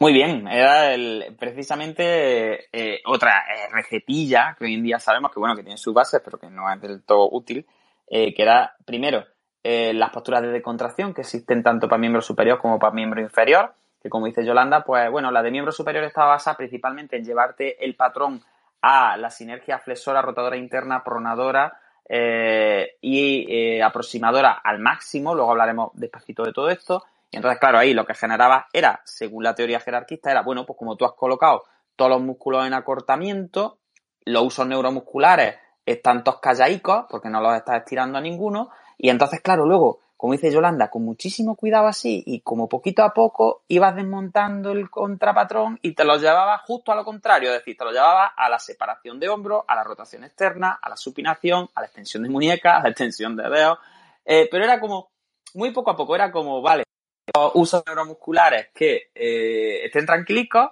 y luego ya una vez que estén tranquilicos nos vamos llevando la contrapostura poco a poco hacia lo que se suponía que debía ser la normopostura. Y claro, una vez que conseguía eso, como dice Yolanda, otra de las directrices era mantenerlo mucho rato, porque así como que se va a enterar de, mm, de que esa debería ser la postura en la que tenía que estar. Muy bien, Manuel, ¿algún truquillo que te dieran a ti? Hombre, yo tenía, tenía aquí guardado el, el primero que tú has dicho de, de la mano, que de hecho eh, me ha hecho mucha gracia porque viendo los apuntes, yo voy a hacer podcast hoy entero con, con los apuntes, me parece. Voy a aprovechar que he leído los apuntes y, así tiro. Y, y me, me resultaba muy gracioso porque tenía así como yo apuntado mis truquillos para no tocarle la mano durante la, durante las Oye, Manuel, movilizaciones. cuéntame, cuéntame, y vení- ¿cómo se hacía eso? A ver, ¿cómo, le- cómo, ¿cómo le cogías tú la mano a una persona sin tocarle la parte de adelante? Sobre todo cuando además tenía un patrón flexor y tenía la mano cerrada, que es una cosa bastante curiosa. Pues complicado, complicado, pero te ponía eso, que no le podías tocar en ningún momento la palma y venía el, el uso de férula, venía como algo un poco eh, relativo, porque ponía que en algunos pacientes iban bien, pero que por otro lado eh, se estimulaba la palma de la mano de forma continua. Entonces, como que ese reflejo regulero, te iba regulero. Fíjate que lo de las férulas, también. fí- fíjate que lo de las férulas todavía hoy en día está en debate, ¿eh? No te creas que eso, eso es, con eso estoy de acuerdo con tus apuntes porque lo de las férulas mm, todavía, todavía no se tiene muy claro. Y seguramente sea por lo que hemos comentado, porque haya muchos tipos de hipertonía en muchas personas distintas y lo que haya sea que probar y que hacer un análisis de otros componentes que hablaremos más tarde eh, y ver si realmente y luego hay muchos tipos de férulas. Hay férulas que van por delante, hay férulas que van por detrás, hay férulas que tienen una resistencia estática, hay férulas que tienen una resistencia más elástica, hay férulas que envuelven al miembro y aprietan, hay férulas que solo están por un lado. Entonces, lo del ferulaje al final también es verdad que siempre se ha dicho que eh, es como muy, por lo que te dijeron a ti, es como que unos dicen que sí, otros dicen que no. Eso se sigue manteniendo, pero posiblemente porque, vuelvo a repetir, no estamos siendo demasiado analíticos y demasiado profesionales a la hora de analizar y de, y de pautar una férula. Pero sí, sí, esa, esa parte está, está guay. ¿Y cómo cogías entonces las manos? ¿Qué las cogías? ¿Por el ladillo así como que no quiere la cosa? La cogías pues sí, más por el, la cogías como por el dorso y por el meñique y por ahí la intentabas abrir un poquillo, tirando del pulgar, pero sin tocar el, el centro. El centro de la palma era, era importante. Y bueno, otro mito de, de la neurofisiología del tono era el trabajo activo a favor de patrón. Que eso también ¿A favor de patrón o de, además- contra? ¿A favor de patrón o de contrapatrón? Eh, trabajo activo de patrón, del patrón, si tenía, por ejemplo, los brazos, que no trabajaras en activo el patrón flexor. Porque le podías Yo digo, aumentar. bueno, si te dijeron que trabajaras de forma activa el patrón, mm, me voy, me voy ahora mismo y le beso el culo a, a tu profesor. Claro, lo que se decía era que ni se te ocurriera generar un reclutamiento volitivo en la musculatura que tenía el tono alto, porque claro, reclutar en volitivo lo que hacía era aumentar el tono de una musculatura que ya tenía el tono aumentado. Entonces, esa es buena, esa es verdad que a mí se me había olvidado, pero es cierto que uno de los truquillos, junto a no toques la mano, junto a, como decía Yolanda, las posturas de descontracción y luego nos vamos al contrapatrón despacito ahí para no saltar los receptores. Eh, otro de los grandes clásicos, es verdad, Manuel, era él, ni se te ocurra pedirle al paciente que doble el codo, ni que cierre la mano, ni que estire la pata, porque eso muy malo que le aumenta el tono, ¿no? A eso es a lo que te referías. Sí, correcto. Era el- la musculatura que estaba afectada por, esa, eh, por ese tono, primero tenías que disminuir el tono y si hacías contracción de esa musculatura, al final lo que provocabas era el aumento de tono y por tanto estabas empeorando al paciente. De hecho, de hecho, eh, estamos aquí hablando un poco, pues como si estuviéramos hablando de- del siglo pasado y bueno, yo en 2015 eh, terminé la formación, pero es que la semana pasada, porque tuve que explicar a una paciente, eh, porque parece ser que otro... Uy, Manuel, no te escucho, no sé si a los demás les pasa también, porque ya estamos con la experiencia religiosa. Yolanda, ¿tú lo escuchas, Manuel? Sí, yo lo estoy escuchando, ¿eh? Eres tú, Juan, que no me, no me quieres escuchar. Bueno, pues estaba contando que la semana pasada eh, una de una paciente que tenemos compartía con, con otro centro, con otro fisioterapeuta eh, pues le echó un poquillo la broca porque le explicó qué ejercicio hacía con nosotros y le dijo que es que estábamos haciéndolo muy mal porque es que como no se nos ocurría contraer de forma activa el bíceps cuando tiene un cuadro de hipertonía, que realmente la paciente si te pone a analizarlo ni tiene el cuadro de hipertonía, pero bueno, eso ya sería analizar otra otras cosas. Pero eh, claro, sí, sí, no, es que la formación clásica ni se te ocurra. De hecho, otra de las paradojas que a mí me, me emparanoyaba muchísimo, no sé si os pasaba también, es precisamente lo contrario, porque claro, a ti te decían la regla básica en la teoría jerarquista de la espasticidad, que no quiero decir con eso que la jerarquía no exista en el modelo de espasticidad, ¿eh? Luego profundizaremos en otro capítulo, porque estoy viendo ya que son las 11, las 9 y 11 y estamos todavía aquí contando nuestros, nuestros traumas, pero no quiero decir que la teoría jerarquista no haya que desecharla completamente, porque es cierto que hay un modelo jerárquico dentro del sistema que da lugar a los trastornos del tono. Pero claro, Manuel, ahí venía la segunda parte, y la segunda parte era inhibir al agonista y potenciar al, al antagonista. En claro. Y ahí teníamos un problema, porque hay una cosa que aparece mucho en los cuadros de primera motoneurona y que está muy relacionado precisamente con la hipertonía, que son las sincinesias. Entonces, claro, tú tenías que inhibirle al bíceps y luego pedirle que trabajara el tríceps. Pero claro, lo que realmente pasaba es que cuando el paciente tú te, tirabas ahí, le hacías su estiramiento del bíceps, despacito, con su inhibición, no sé qué, no sé cuánto, sus técnicas inhibitorias muy bien explicadas que te habían explicado en el curso de que valía un pastón, tal y cual. Y ahora venía la parte de pedirle la contracción analítica activa del tríceps. Pero ¿qué pasaba porque el paciente tenía sincinesia? Que se le doblaba el codo, porque claro, él intentaba estirar el codo, pero realmente lo que tenía era una sincinesia flexora que atraía al patrón a la sinergia más representada, con lo cual al final te habías tirado ahí un rato inhibiendo al bíceps, luego le decía al paciente que estirase el tríceps y el paciente en vez de estirar el, vamos, que eh, estirase el codo contrayendo el tríceps y el paciente en vez de estirar el codo lo que hacía era que te lo doblaba. Entonces ahí entraba en crisis asistencia y decía, Dios mío, que no solo no le inhibió el bíceps, sino que encima se lo estoy trabajando con contracción activa y le estoy provocando a este paciente aquí mucho más, mucho más. Lo estoy empeorando muchísimo eh, diciéndole que contraiga el bíceps. No sé si va a pasar, pero eso era, eh, es brutal. Eso a mí me pasaba muchísimo, ¿no? Esa inhibición del patrón patológico que te, que te pedían y luego la activación del contrapatrón. Y como con la sincinesia, eh, al final la activación del contrapatrón lo que hacía era activar al patrón patológico, entre comillas, y claro, y, y, a ti te entraban los siete males y te ponía loco perdido pensando que, que estaba haciéndole algo fatal al paciente. Sí, ahí nace, pues, podemos decir, otro, otra forma de trabajo, otro eh, que, que, nos lo han enseñado yo creo que a todos, que al final es, pues claro, como el paciente no puede controlar el movimiento de forma compleja, pues lo que vamos a hacer es trabajar por componentes, simplificar mucho el movimiento y si no puede eh, extender el codo, pues solo le trabajo la extensión de codo, super analítica, yo se lo facilito, le ayudo, no sé qué, y como que voy simplificando o desfragmentando ese movimiento y voy entrenando los diferentes componentes. Y cuando yo haya trabajado los diferentes componentes, pues los muebles que tengo yo aquí montados en mi, en mi salón, tú montas cada uno por separado y luego el paciente solo pues eh, se monta el movimiento completo él solo.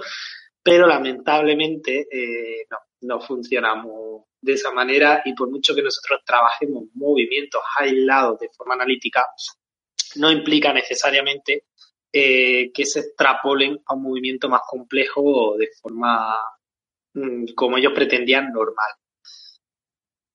Claro, porque además que sería bastante naif, sería bastante inocente pensar que una persona que tiene una lesión en la vía corticoespinal por una lesión en primera motoneurona, que además era el modelo que ellos siempre ponían de espasticidad, que precisamente lo que tiene afectado es el reclutamiento volitivo analítico, si tiene afectado algo, no sería, o sea, sería muy inocente pensar que esa persona va a poder tirar del movimiento analítico con reclutamiento volitivo para, y esta es otra de las grandes cosas que, de los grandes truquillos que no servían para nada, estimular al antagonista porque por inervación recíproca, así también inhibías al agonista del patrón patológico. Y esa es otra de los truquillos absurdos que, eh, que se intentaban vender, que era como, claro, si tú reclutas al antagonista, como hay una cosa que se llama inervación eh, recíproca o inhibición recíproca, perdona, eh, al final,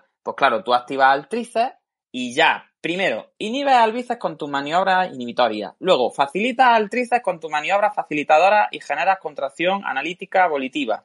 Y luego encima, con esa contracción analítica y volitiva, por, inhibición recíproca, estás inhibiendo más al. Entonces, claro, en el esquema, en el esquemita que tú te ponías en tus apuntes, la cosa quedaba muy bien. El rollo era que nadie pensaba, vamos a ver, criatura de Dios, en un miembro superior que tiene una atracción corticoespinal brutal porque el uso del miembro superior genera una gran cantidad de grados de libertad que hay que controlar y que es altamente dependiente de actividad cortical, si la lesión ha sentado ahí precisamente, ¿cómo, le va, cómo va a utilizar el reclutamiento volitivo activo contra patrón como tratamiento? Eso es como si tú a una persona le amputas la rodilla y le pides el apoyo del tobillo para mejorar el tono del cuádriceps. Es decir, que no tenía ningún sentido, pero nos lo vendían de tal forma que sonaba como... sonaba lógico. Y quizás este es uno de los problemas que tenemos con la ciencia, que realmente la inhibición recíproca existe. Realmente había una hipertonía que se podía eliminar con los estiramientos y tal y que cual. Lo que faltaba era contar la historia completa, es decir, muchas veces basándonos en conocimiento científico, si no contamos la historia completa y tenemos un pensamiento en redes o en sistemas, al final nos fijamos en cosas tan poquita cosa que lo que estamos es liándola. Y al final estamos entrando en un tratamiento que era muy costoso cognitivamente para el paciente porque tenía que controlar un montón de componentes, que encima metía carga en las componentes que estaban más afectadas, que era el reclutamiento volitivo analítico de miembros superiores, sobre todo, que es que eso era lo que tenía lesionado, y luego que metía una harta carga también de control analítico en automatizaciones como eran la marcha. Entonces, claro, ¿qué pasaba? Que había ciertos pacientes que con estos métodos iban muy bien. Pero ¿qué pacientes eran los que iban muy bien con estos métodos? Los que no les había pasado mucho. ¿Por qué? Porque si yo estoy utilizando el reclutamiento volitivo por vía corticoespinal como tratamiento, y eso está funcionando es porque, pero grullada del siglo, la vía corticoespinal no está muy afectada. Es lo que decíamos en el primer episodio con, con Javier Sánchez de esta segunda temporada. Es decir, los pacientes que te hacen reclutamiento analítico volitivo en extensión de los dedos en agudo, eso tiene muy buen pronóstico, pero posiblemente tengan muy buen pronóstico porque si estamos midiendo la activación corticoespinal y los signos de activación corticoespinales son positivos en agudo, lo que estamos midiendo indirectamente es que no le ha apretado la lesión. es que lo que le estamos es, si yo a un amputado de rodilla le pido que apoye el pie y apoya el pie, es que a lo mismo no es un amputado de rodilla. Entonces, claro, lo mismo a ese le va a ir bien el tratamiento porque tiene pie, ¿vale? Entonces, eh, perdonad un poco el símil, pero para que quede claro, ese reclutamiento en volitivo era brutal y, miembros inferiores también era exactamente lo mismo. Yo no sé si recordáis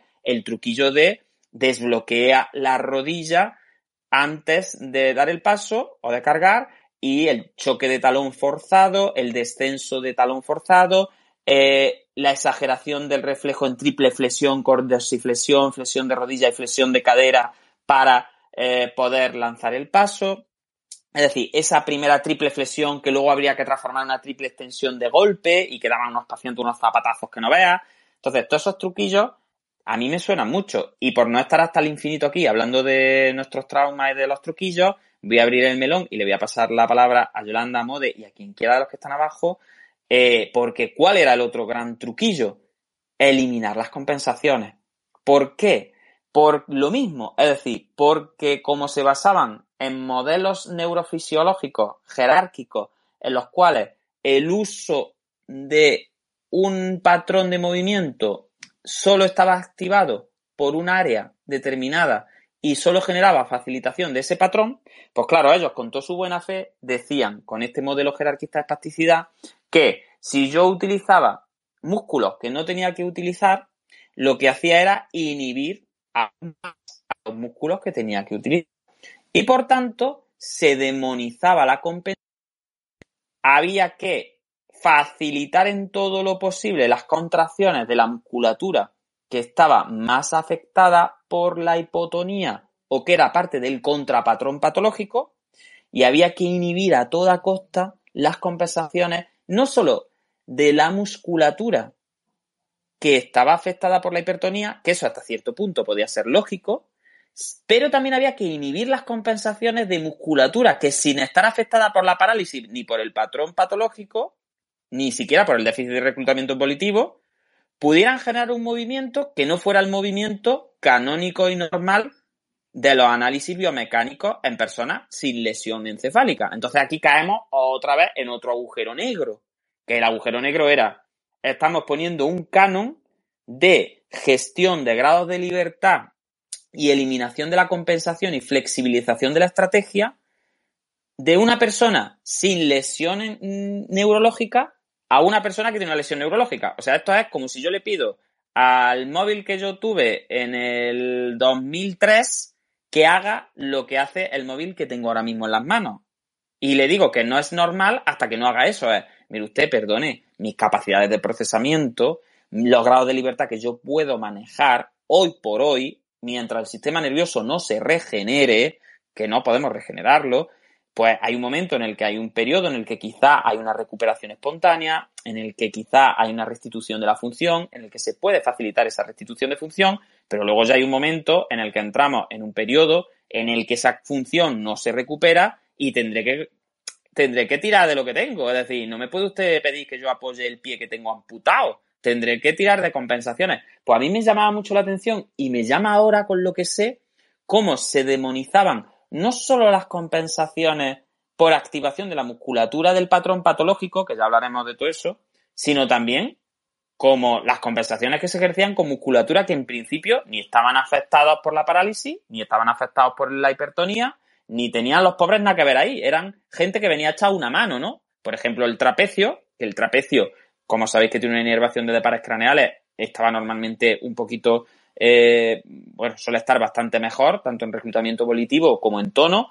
Era gente, pues eso, como que aquí había un incendio y vengo con mi cubo de agua a intentar echar una mano y ahora viene este y me dice, usted aquí no pase que es que el agua tiene que ir por las tuberías, el agua no puede venir en cubos en las manos de las personas, el agua por las tuberías.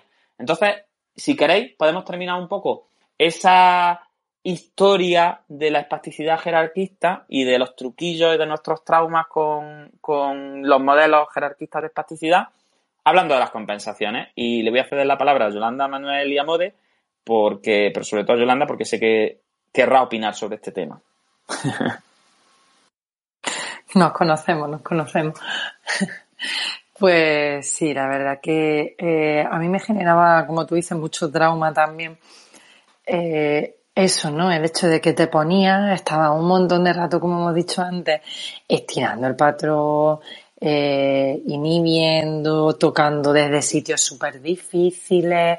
Y una vez que tú tenías tu mano allí perfectamente abierta, perfectamente estirada, no sé qué, no sé cuánto, ahora llegaba el momento en que tenías que activar, pero no podías activar a favor de patrón como, como dice Manuel, y tampoco podías dejar que apareciera ninguna otra musculatura, con lo cual eh, la capacidad de manejo del terapeuta era bestial. Yo nunca llegué a tener esa capacidad de, manejo. A lo mejor por eso me gusta la sistémica, porque somos un poquillo más libre albedrío.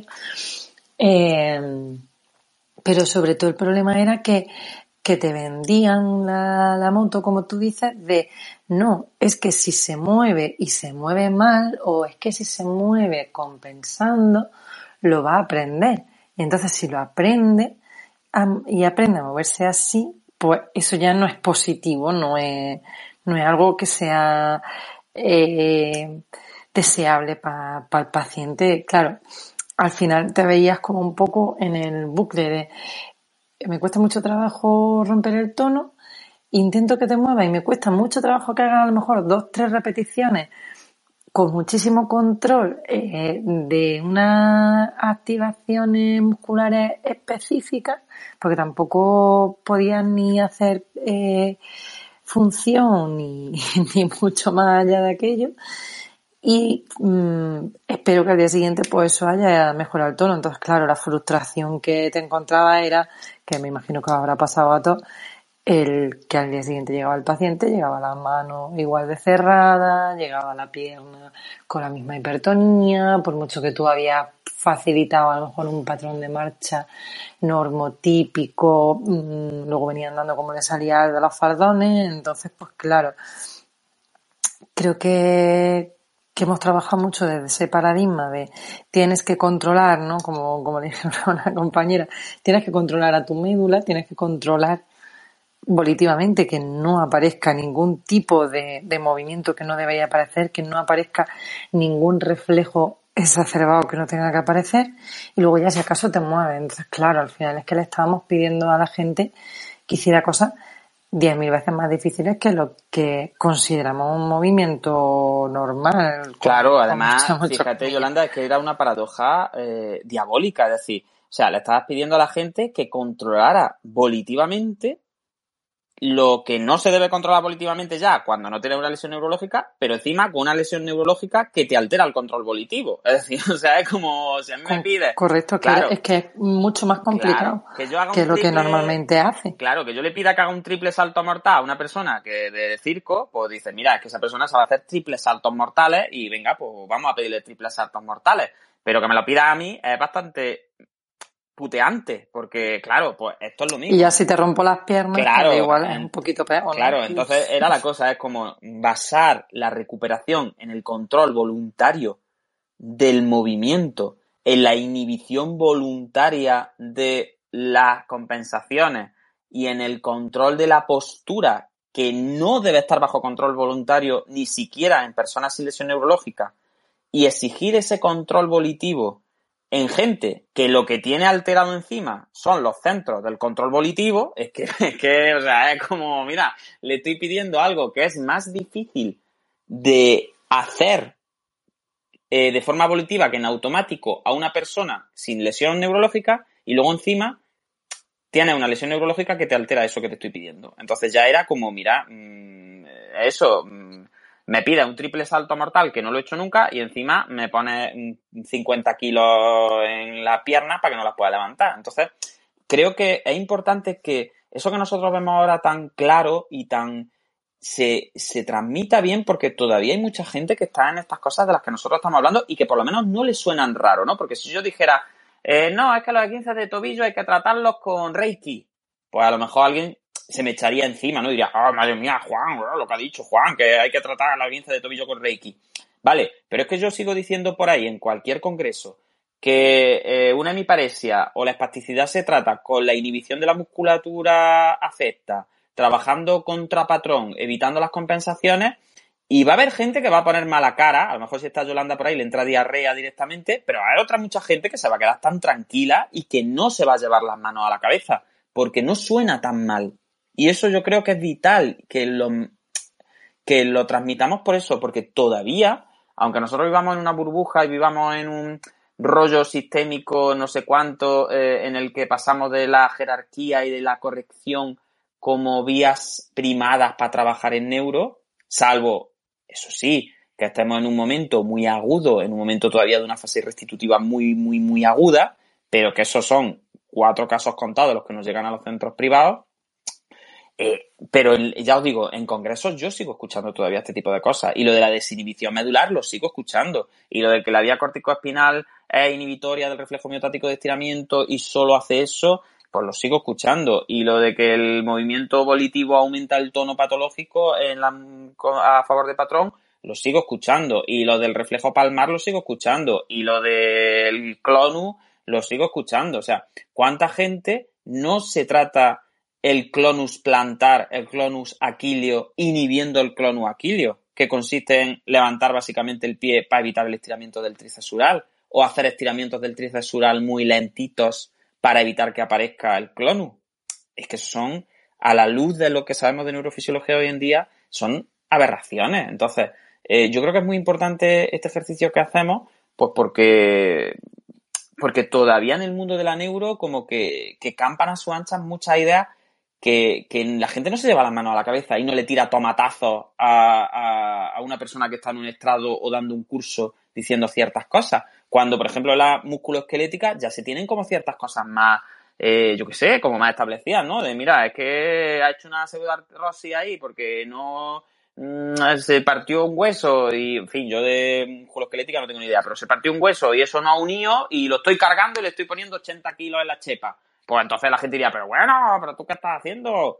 Pues eso es como que musculoesquelética se hace y en neuro todavía hay mucha gente que casi puede decir cualquier cosa y, y no se le tiran tomatazos. Y yo creo que, en fin, entendedme, ¿no? No es que haya que tirarle, claro, no hay que tirarle tomatas a nadie, pero sí a lo mejor habría que mmm, echarse un poquillo las manos a la cabeza, igual que si, que si hiciéramos lo que he comentado en trauma, ¿no? Claro, pero piensa, Juan, que eh, al final este tipo de abordaje que tú dices y esta forma de entender la, la plasticidad todavía eh, bebe mucho de, de, teoría del control motor que abogan porque eh, la evolución eh, ¿no? o, el, o, o, la evolución en, en el tiempo y la, y la, complejización del sistema nervioso pasa por niveles crecientes de, eh, vol, de hacer volitivo al movimiento, de, que el movimiento sea más controlado y más cortical y más voluntario.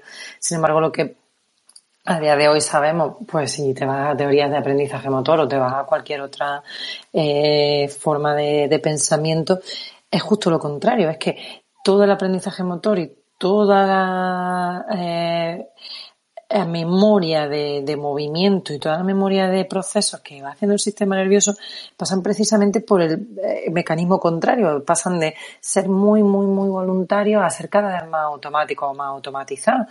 Entonces, claro, es que si tú vienes de, de un, una forma de pensamiento totalmente arcaica en la que todavía pensamos que el sistema nervioso es mejor cuanto más puede controlar, pues claro, al final intentamos que los pacientes lo que hagan es controlar de forma voluntaria mucho más su, su movimiento.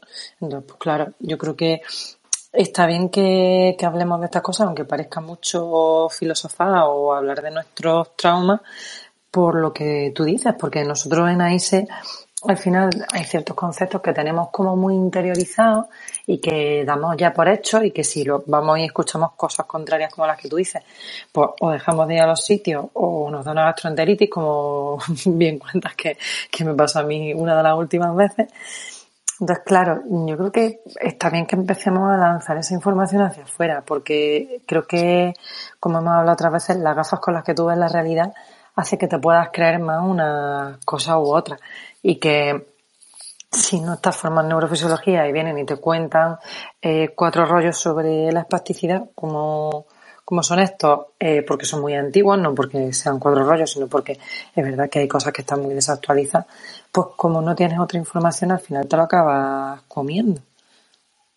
Sí, totalmente. Yo creo que ahí tenemos que hacer ese esfuerzo de, de alejarnos ya por lo menos de, de esa recetilla absurda y sobre todo dejar de demonizar las compensaciones y dejar de eh, bueno de tener ese, ese tipo de, de ideas pues lo mismo que el reclutamiento en activo disminuye eh, aumenta el tono y todo ese tipo de cosas. Conforme estabas tú hablando yo soy muy aficionado a un podcast que sigo bastante que se llama Brain Science que lo lleva una tía que es muy apañada y hace poco ella hace entrevistas solamente a, a gente que escribe libros y artículos y todo eso, y el podcast es solamente entrevistas de gente interesante, ¿no? No como este nuestro que es Manuel, Yolanda y Juan y algún invitado hablando de vez en cuando, contando su historia. Es un podcast un poco más serio, de gente interesante de verdad a la que se le hace entrevistas, ¿no? Pero bueno, nosotros es que eso funcionamos de otra forma.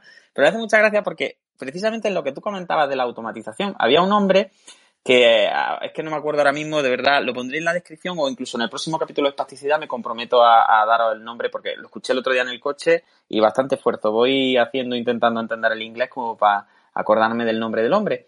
Eh, y lo que decía era algo así como eso de la automatización, le decía ella. Eh, hay una paradoja y hay una falacia que es muy importante en movimiento, en memoria, es decir, incluso en funciones cognitivas. Él lo llevaba a la automatización también de las funciones cognitivas, ¿no? Porque eh, ha publicado un libro que habla sobre inteligencia y sobre cómo hay que deconstruir el, concepto de inteligencia. Y lo que decía él era eso, decía, vamos a ver, el yo puede tomar el control de muchas cosas. Dice, el yo puede tomar el control de tu respiración, el yo de la ventilación, entendedme. El yo puede tomar el control del el movimiento de los ojos. El yo puede controlar hasta el parpadeo, puede controlar incluso hasta algunas funciones cognitivas, algunos pensamientos, puede incluso desarrollar una conversación interna. Eso lo puede hacer el yo. Pero eso no lo debe hacer el yo, porque si está haciendo eso, no está haciendo otras cosas que hace mejor y que no puede hacer otra parte del cuerpo. Entonces, claro, el problema que tenemos es, que como realmente el yo puede manejar la mano de una forma con un foco atencional brutal, con una hipertrofia atencional brutal y con una toma de conciencia brutal del movimiento y con todo eso, y yo puedo, pues eso, como cuando trabajo en yoga, yo que hago yoga pues trabajo el pranayama y me pongo ahí, venga, a hacer respiraciones de 500 tipos. Al final eso, una de las utilidades que tienes, que como tienes la atención puesta en la respiración, pues no estás pensando en otras cosas que te angustian. Entonces, claro, pues te, te relajas bastante, aparte de toda, de todos los mecanismos fisiológicos que hay ahí también por el intercambio de gases y tal, ¿no? Pero al final, claro, yo tomo el control de mi respiración y eso es como muy bien, Juan, pero eso es un ejercicio aislado que tú haces.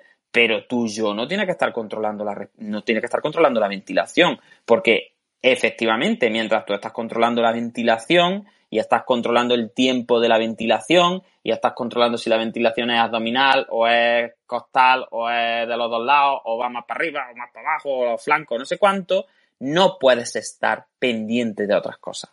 No puedes estar pensando otra cosa. Que para ese ejercicio en concreto es lo que buscamos.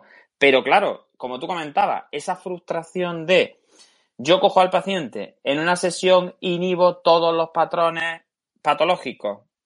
Eh, facilito todas las contraposturas. Facilito a la musculatura que se supone que por inhibición recíproca va a disminuir aún más el tono.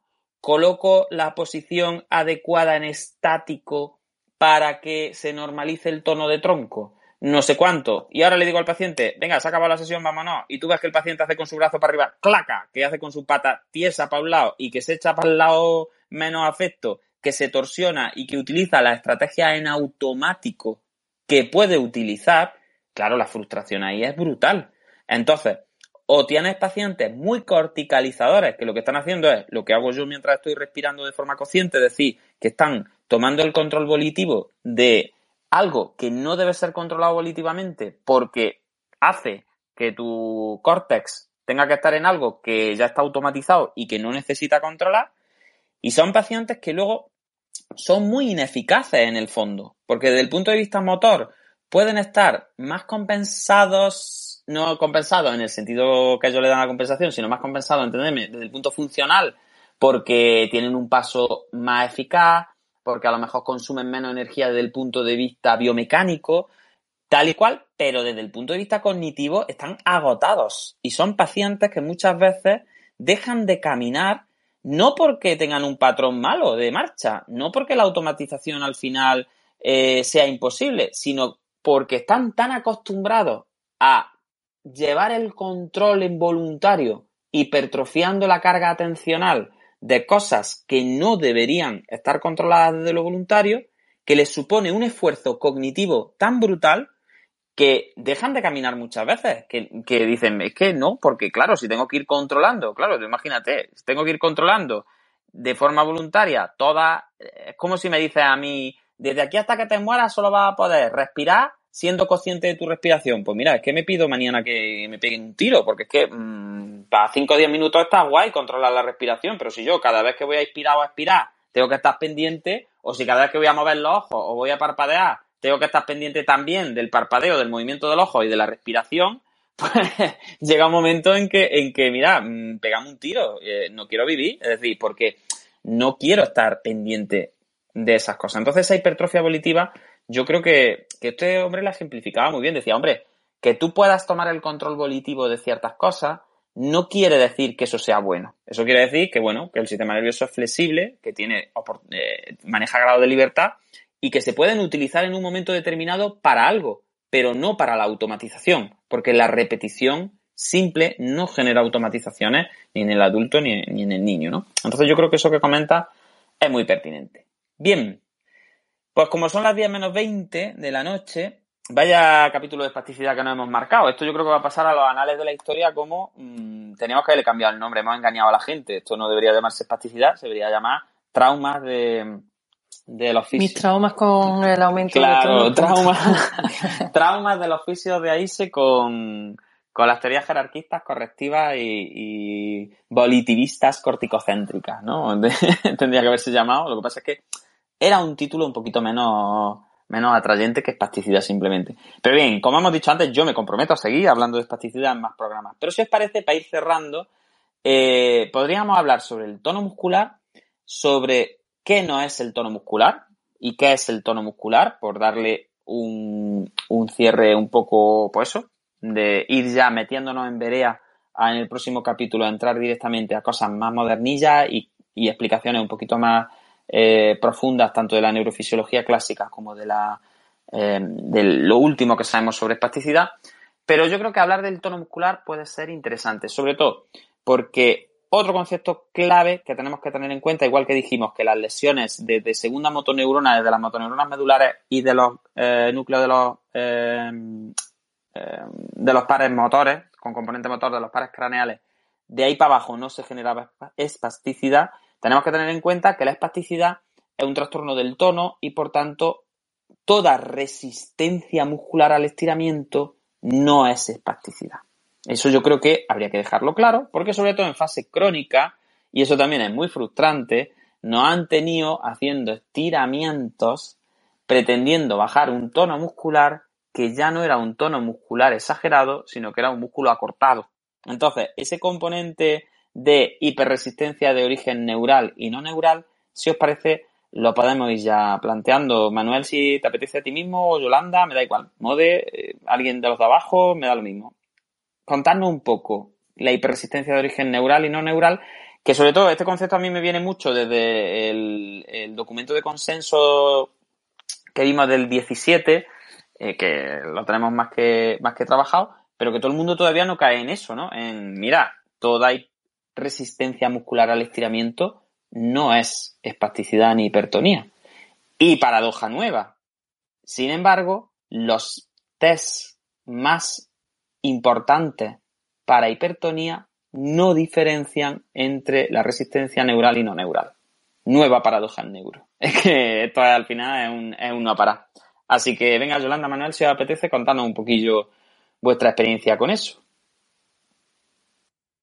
Sí, yo creo que, un poco tirando de, lo que comentas, del artículo de, consenso de Van der de 2017, eh, que yo creo que es una de, las principales críticas, aparte de que, llamamos todo espasticidad, que es una de las principales críticas que él hace, eh, la segunda gran crítica que hace es que no diferenciamos esos factores neurales de no neurales. De hecho, él eh, recomienda no usar el término hipertonía, sino que recomienda más utilizar el término de hiperresistencia. Y dentro de esa hiperresistencia, hablar de contribuciones neurales y no neurales. ¿Vale? Nos explicamos un poquillo. Al final nosotros tenemos un paciente y observamos que cuando yo le voy a estirar un músculo, pues el músculo me ofrece una resistencia. ¿vale? En principio puede haber determinados factores que son neurales, como hemos estado hablando, pues la hipótesis fusimotora, que hemos dicho que, bueno, que en espasticidad eh, no es eh, una explicación única, pero bueno, nos puede servir en cierta manera como una explicación parcial y que podemos ir profundizando eh, en otros episodios. Pero es que también tenemos que, tanto en pacientes neurológicos como en no neurológicos, en determinados momentos eh, se producen cambios en las propiedades elásticas del propio músculo. Y me voy a un ictus. Eh, se ha visto que tras, eh, tras un ictus, por ejemplo, se producen esos cambios en las características elásticas del músculo, que pierde esa capacidad contráctil más en una capacidad más de mantenimiento de ese acortamiento. Entonces, estamos hablando de que determinadas características del tejido ya nos puede hacer eh, que haya una resistencia al estiramiento. Y me voy a un ejemplo muchísimo más simple. Eh, todos creo que habremos pasado por los típicos eh, traumas y cuando tenemos una rodilla pues recién operada, cuando nosotros intentamos eh, estirar una rodilla pues, que ha tenido una cirugía de, de lo diré, eh, de rodilla, pues vemos una resistencia al estiramiento de ese músculo, pero eso realmente son por adherencias propias del tejido y por cambio en las propiedades de ese tejido. Pero en principio esa persona que le han operado de rodilla no tiene un daño neurológico ni tiene una hipótesis fusimotora eh, tirándote esa resistencia detrás ni nada. Entonces, eh, este autor se lo llevaba un poco Van der Noor eh, y creo que no podemos no podemos hablar igual de una hiperresistencia que encontremos en un paciente que lleve tres semanas, cuatro semanas o un mes de evolución en el cual no se han eh, establecido todavía tanto esos cambios, aunque ya eh, si no me equivoco, eh, hablaba de que en torno a las seis semanas ya se producían cambios en, en, las propiedades del músculo, pero bueno, podemos hablar que en ese periodo más subagudo eh, van a predominar más esas características neurales, ¿vale? Porque en principio eh, no tiene ese factor estructural eh, de acortamiento muscular. Y en crónico, pues muchas veces sí nos podemos encontrar más esos factores más estructurales, es decir, un paciente que lleva 10, 15 años con una mano cerrada, ya no tanto es que esa hipótesis fusimotora y que esa espasticidad te esté cerrando la mano, sino que ya la mano de estar cerrada durante 15 años, pues esa musculatura se ha cortado, se han producido contracturas musculares y acortamientos musculares que te justifiquen que esa mano esté cerrada. ¿Y cómo la vamos a diferenciar principalmente? Yo doy simplemente pues, un apunte. Pues eh, porque ese factor, esa, por las características clínicas que tengan eh, esa hiperresistencia de origen neural y no neural. Y este autor nos recomienda, pues, los cambios de velocidad, más concretamente de aceleración. Estamos hablando que la espasticidad es eh, aceleración dependiente, que tiene esas características y que va a presentar un signo de navaja, es decir, si yo hago una movilización a velocidad baja, no salta tanto el músculo, no me resiste tanto. Si la hago a velocidad alta, me resiste un poco más, pero tampoco me resiste tanto, como si inicio eh, un estiramiento de forma lenta y en mitad del rango le meto como una aceleración rápida. Entonces aparece como una contracción muy súbita, que es el reflejo miotático de estiramiento, y ese se llama signo de navaja, eh, que me impide el movimiento. Mientras que los cambios estructurales eh, no responden a esa aceleración dependiente. Y además tienen una característica que, son estructurales, que esto al final es de perogrullo, pero si yo, por ejemplo, tengo un acortamiento estructural en los isquios y le meto tensión a esos isquios, eh, la resistencia que me va a ofrecer va a ser eh, mayor o menor en función de las componentes que le meta y a mayor componente que le meta, más me va a resistir. Es decir, si yo les meto más flexión eh, de cadera en el caso de los isquiotibiales, pues me tirará más y me resistirá más. Si por el contrario le meto un poquillo más de extensión de cadera o le meto menos flexión de cadera en este caso, o le desbloqueo un poco las rodillas de flexión, pues me tirará menos. ¿Vale? Entonces yo creo que esa podría ser como una rápida simplificación a eh, factores neurales y no neurales.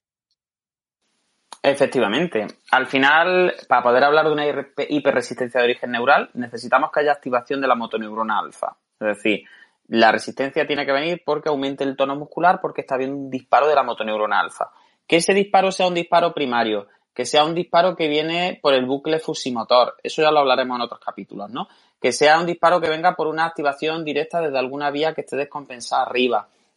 Eso ya es independiente, pero para que eh, sea una hiperresistencia de origen neural, necesitamos explícitamente que haya un disparo de la motoneurona alfa y que esa unidad motora, que está bajo el control de esa motoneurona alfa, eh, aumente el tono. Entonces tenemos distintas formas, como dice Manuel. Una de ellas es, pues, esa eh, no diferencia de rendimiento en el estiramiento cuando es estructural, es decir, si el tope es estructural, es estructural y punto, es decir, no cede la resistencia de ninguna manera. Si yo tengo un acortamiento muscular, pues el músculo da hasta donde da, pero no da más. Entonces, en el caso de los trastornos de hiperresistencia de origen neural, normalmente sí hay un cambio de rendimiento mayor dependiendo de la postura, dependiendo de la aceleración, como decía Manuel, Y eh, otra cosa importante es que la resistencia de origen eh, estructural, de origen no neural, casi siempre aparece al final del movimiento y tiene como un rendimiento muy exagerado. Es, yo voy movilizando pin, pin, pin la articulación, no tengo ninguna resistencia y ahora de repente, ¡pum!, me encuentro una resistencia ahí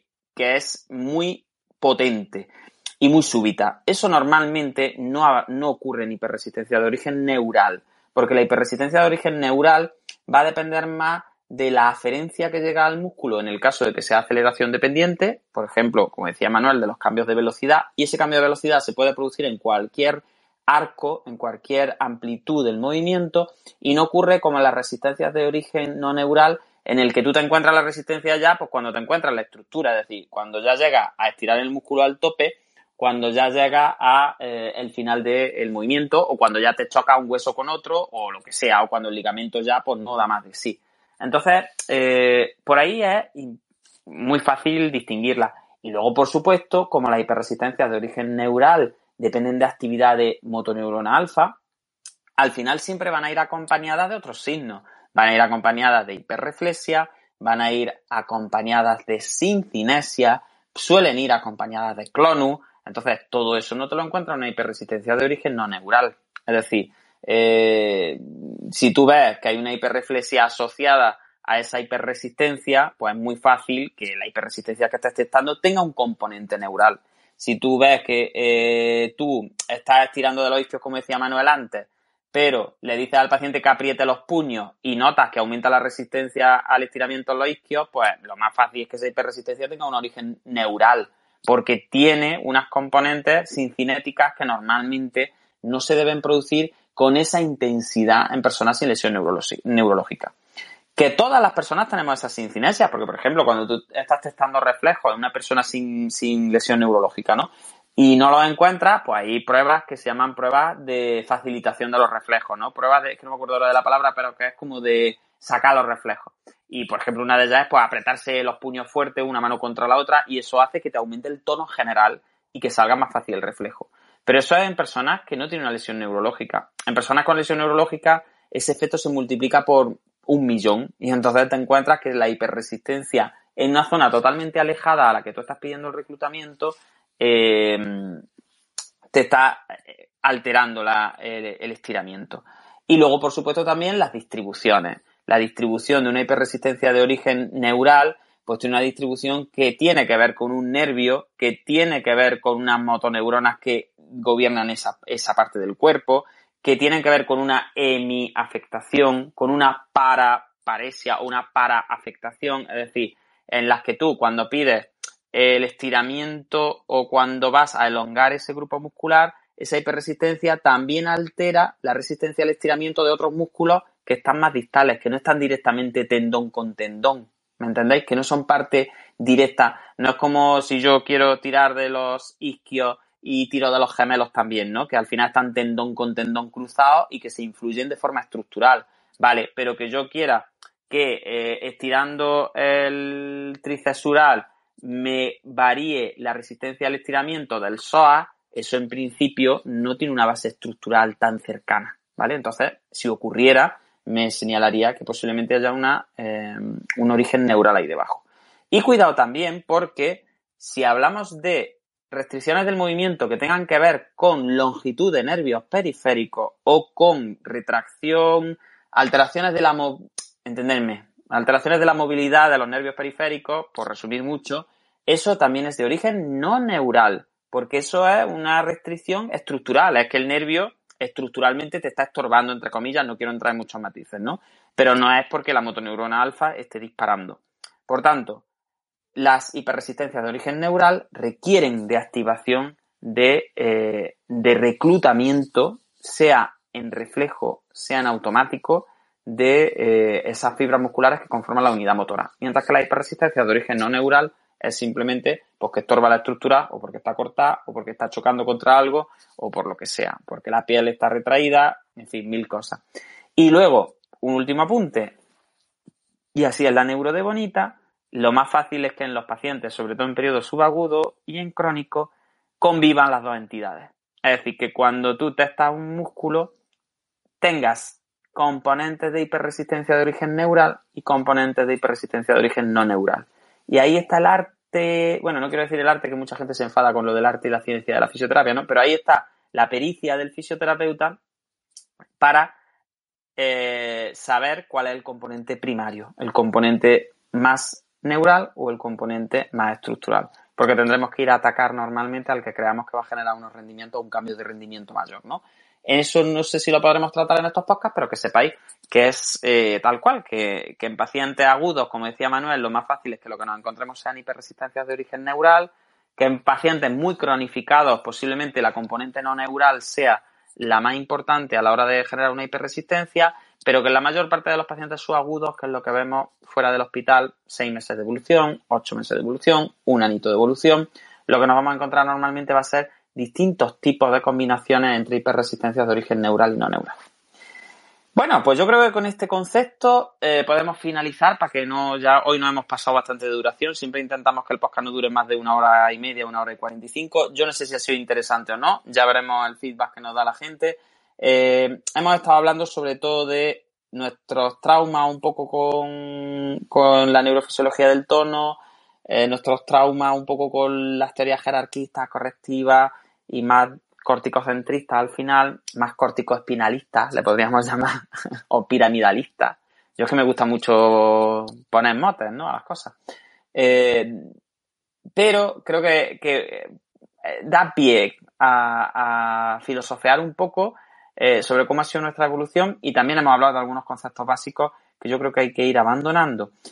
Quizá haya mucha gente que piense, bueno, Juan, nos habéis criticado muchas cosas en este, en este primer capítulo, pero no nos habéis dado alternativas ni nos habéis comentado la otra parte, ¿no? Habéis dicho, vaya, esto no es bueno, esto no me gusta, esto no sé qué, pero ahora viene la parte constructiva. Vale, como no queremos que esto dure más de dos horas por hoy, yo me comprometo a que la semana que viene seguimos con espasticidad 2 y empezaremos hablando del tono muscular, de qué es el tono muscular, de cómo se regula el tono muscular, Hablaremos del reflejo miotático y la inhibición recíproca de una forma un poquito más estructurada y nos iremos ya hacia hipótesis y estudio de la espasticidad ya de una forma un poquito más moderna.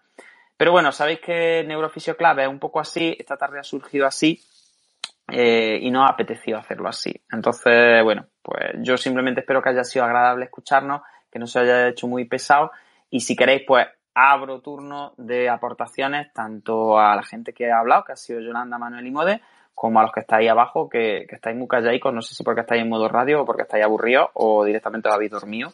Pero si os parece, pues vamos a abrir ya un turno de intervenciones, eh, pues para que nos contéis un poquillo qué os ha parecido y, vamos cerrando el programa. Así que venga, empiece Yolanda mismo, Manuel, Mode, quien queráis. Podéis ir, ir abriendo los micros y, y podéis empezar a interrumpirme. Pues bueno, Juan, eh, la verdad que nos ha quedado un podcast un poco curioso. Yo creo que. No hemos hablado del artículo, o sea, fíjate, otra vez. Eso te iba a decir. otra vez eh, habíamos hablado de una página, habíamos hablado de dos páginas. Esta vez hemos hablado de dos frases del artículo, creo que. Y del título, sí, creo que sí. No hemos coronado, no hemos coronado, no hemos pasado de la primera página, teniendo en cuenta que la otra ocupa la mitad. Así que creo que nos vamos nos vamos nos vamos superando a nosotros mismos eh es que vamos es increíble. Esto parece que es una carrera una carrera con nosotros mismos. A ver qué día hablamos menos de lo que veníamos a hablar y más de nuestra historia. Pero bueno mira mm, al final yo creo que también quedan ideas chulas y que desde la práctica también se puede aprender mucho y, sacar como muchas ideas en claro que yo creo que al final hemos hablado bastante de qué no es eh, o qué creemos que no es la espasticidad a, día de hoy y yo creo que con eso también podemos ir ayudando a que la gente abra un poco la mente, que creo que también está bien de construir para luego, pues, como tú dices, en siguientes días, pues, construir otra vez. Hay que ver, Manuel. Y eso que tú decías que el, que el artículo no era interesante, no sabemos si es interesante o no, porque es que directamente hoy no lo hemos tocado. Entonces, bueno, yo dejaré la referencia ahí para la gente, pero pero como dice Yolanda, nos estamos coronando de una forma que no veas dos horas en los que íbamos a hablar de un artículo del cual no hemos hablado. Yo en mi defensa, eh, mi primera aportación empezó leyendo el primer párrafo del artículo. Yo, yo venía muy concienciado, he traído eh, todo el tema de la epidemiología que habla del artículo que a mí me, me llamó muchísimo la atención en cosas epidemiológicas, pero claro, ya nos ponéis el, el nos ponéis atrás el, en las reflexiones personales y, los apuntes y claro, pues tendemos mucho a, a, eso, a deconstruir. Pero bueno, como bien ha dicho Juan, nos comprometemos a intentar construir por lo menos algo. Creo que también es importante eso, que, que haya cosillas que, que, nos suenen, que como ya he dicho, son súper habituales en práctica clínica. La semana pasada me llamaron a mí la atención eh, por trabajar un bíceps en una mano espástica de forma activa, así que no es tan raro, no es tan... Eh, lo tenemos nosotros aquí como, como conceptos de la Edad Media, pero no, no, ni la Edad Media ni muchísimo menos. Eh, yo espero que la semana que viene nos, nos leamos el artículo, eh, nos hablemos del artículo, porque me habéis pintado como que yo he criticado tantísimo el artículo. Yo he dicho que es un poco simple, pero simple desde el buen sentido de que las cosas simples también ayudan al conocimiento. Ahí, ahí, recogiendo todo el cable, Manuel, bien hecho. Es que me habéis puesto... Manuel, podía, ser antenista. Sí, podía ser antenista porque va recogiendo cable que no vea el tío, ¿eh? Vamos. Manuel, nos dijiste directamente que no nos imprimiéramos no. el artículo, vamos, o sea, porque era muy básico y que para qué no íbamos a imprimir eso, que no valía la pena. Y ahora ya está diciendo que él se trae aquí la epidemiología preparada y no sé cuánto y no sé qué. Pues ya está, Manuel, tú tranquilo que en espasticidad 2 que esto puede dar para muchos programas. No, no, comemos el artículo, venga, es que no lo vamos a proponer, que nos tenemos que comer el artículo que tiene, en fin, que es que tiene cuatro páginas el artículo, que es que tampoco, yo creo que en dos horas, si nos lo proponemos, lo podremos hacer. Bueno, bueno, las palabras literales, las palabras literales fueron, no vais a aprender nada nuevo del artículo, pero eso no significa que no sea interesante, eso significa que no ibas a aprender nada nuevo de, del artículo. Pero claro, claro como claro. los dos le gusta Manuel, pero porque nosotros somos muy viejos. Ya, claro, Manuel, le gusta mucho viejos. picarme. Me buscan al final los problemas. Yo espero que la, los autores del artículo no escuchen el, el, podcast, que me imagino que no lo escucharán, aunque nos escucha mucha gente, pero espero que no lo escuchen porque, vamos, se van a llevar una visión mía bastante mala. Te van a pegar en la SEN cuando te vean. A ver, que, que Mode, ha, pedido... Sí, ha pedido que hagamos de su intervención y vamos cerrando. Porque veo que la gente de abajo no se anima, así que venga, Mode, cuéntanos y, y, cerramos el programa. Aunque yo me gustaría que alguien de abajo subiera, aunque sea para decir hola, buenas noches. Callaros ya. Eso mismo iba a decir yo venga ya, y deja el rollo. Nada, a mí me ha parecido un capítulo muy, muy interesante, la verdad. Al final es una cosa que tratamos muy habitualmente, yo diría, no sé. Eh, en el diario, como un 80% de los pacientes que yo puedo ver tienen trastornos relacionados con el tono, entonces yo creo que es algo bastante importante y, y hay que seguir dándole una buena difusión. Y muchas gracias, chicos. Pues nada, sin más, os emplazo a la semana que viene, al miércoles que viene. Espero, si cambiamos de fecha o de hora, pues os iré informando. No sé si será en Spaces, será en Clubhouse, ya iremos viendo, pero prometo que habrá, si, si todo va como va y si estamos los que estamos, una espasticidad 2 y seguramente una espasticidad 3, pues porque esto, esto tiene mucha chicha. Eh, y en el que ya pues estaremos más estructurados y hablaremos de autores específicos, de citas específicas, de trabajos específicos, eh, y de por qué nosotros hemos desarrollado como esta, esta conciencia distinta sobre lo que son los trastornos del tono. Bien, pues sin más, de verdad, gracias a toda la gente que ha aguantado las dos horas ahí abajo, que hay gente que la ha aguantado, ¿eh? Hay, hay, cuatro o cinco personas que han estado las dos horas. Luego había mucha gente también que estaba entrando y saliendo. Eh, este viernes ya eh, saldrá el podcast de libros que nos inspiraron uno, y posiblemente pues esta grabación esté en tres o cuatro viernes disponible también en, las plataformas de podcasting. De verdad, yo me siento un privilegiado de que haya gente que, le interese lo que decimos, que nos dé voz eh, y que sobre todo nos dé tan, tan buen feedback y, esté aquí acompañándonos. Porque al final es verdad que ver caritas ahí pues ayuda, ayuda a, a que estas conversaciones entre colegas tan cutres al final, tampoco preparadas, eh, pero bueno, al final también tienen su encanto un poco pues lleguen a buen puerto. Así que Yolanda, Manuel Mode, muchas gracias eh, a la gente de abajo, de verdad, mmm, gracias de corazón. Nos vemos el próximo miércoles hablando de espasticidad de nuevo. Así que que paséis buena semana, que el movimiento os acompañe. Buenas noches y tener cuidado por ahí que el bicho todavía anda suelto y portaros bien. Un abrazo muy fuerte. Adiós, hasta la semana que viene.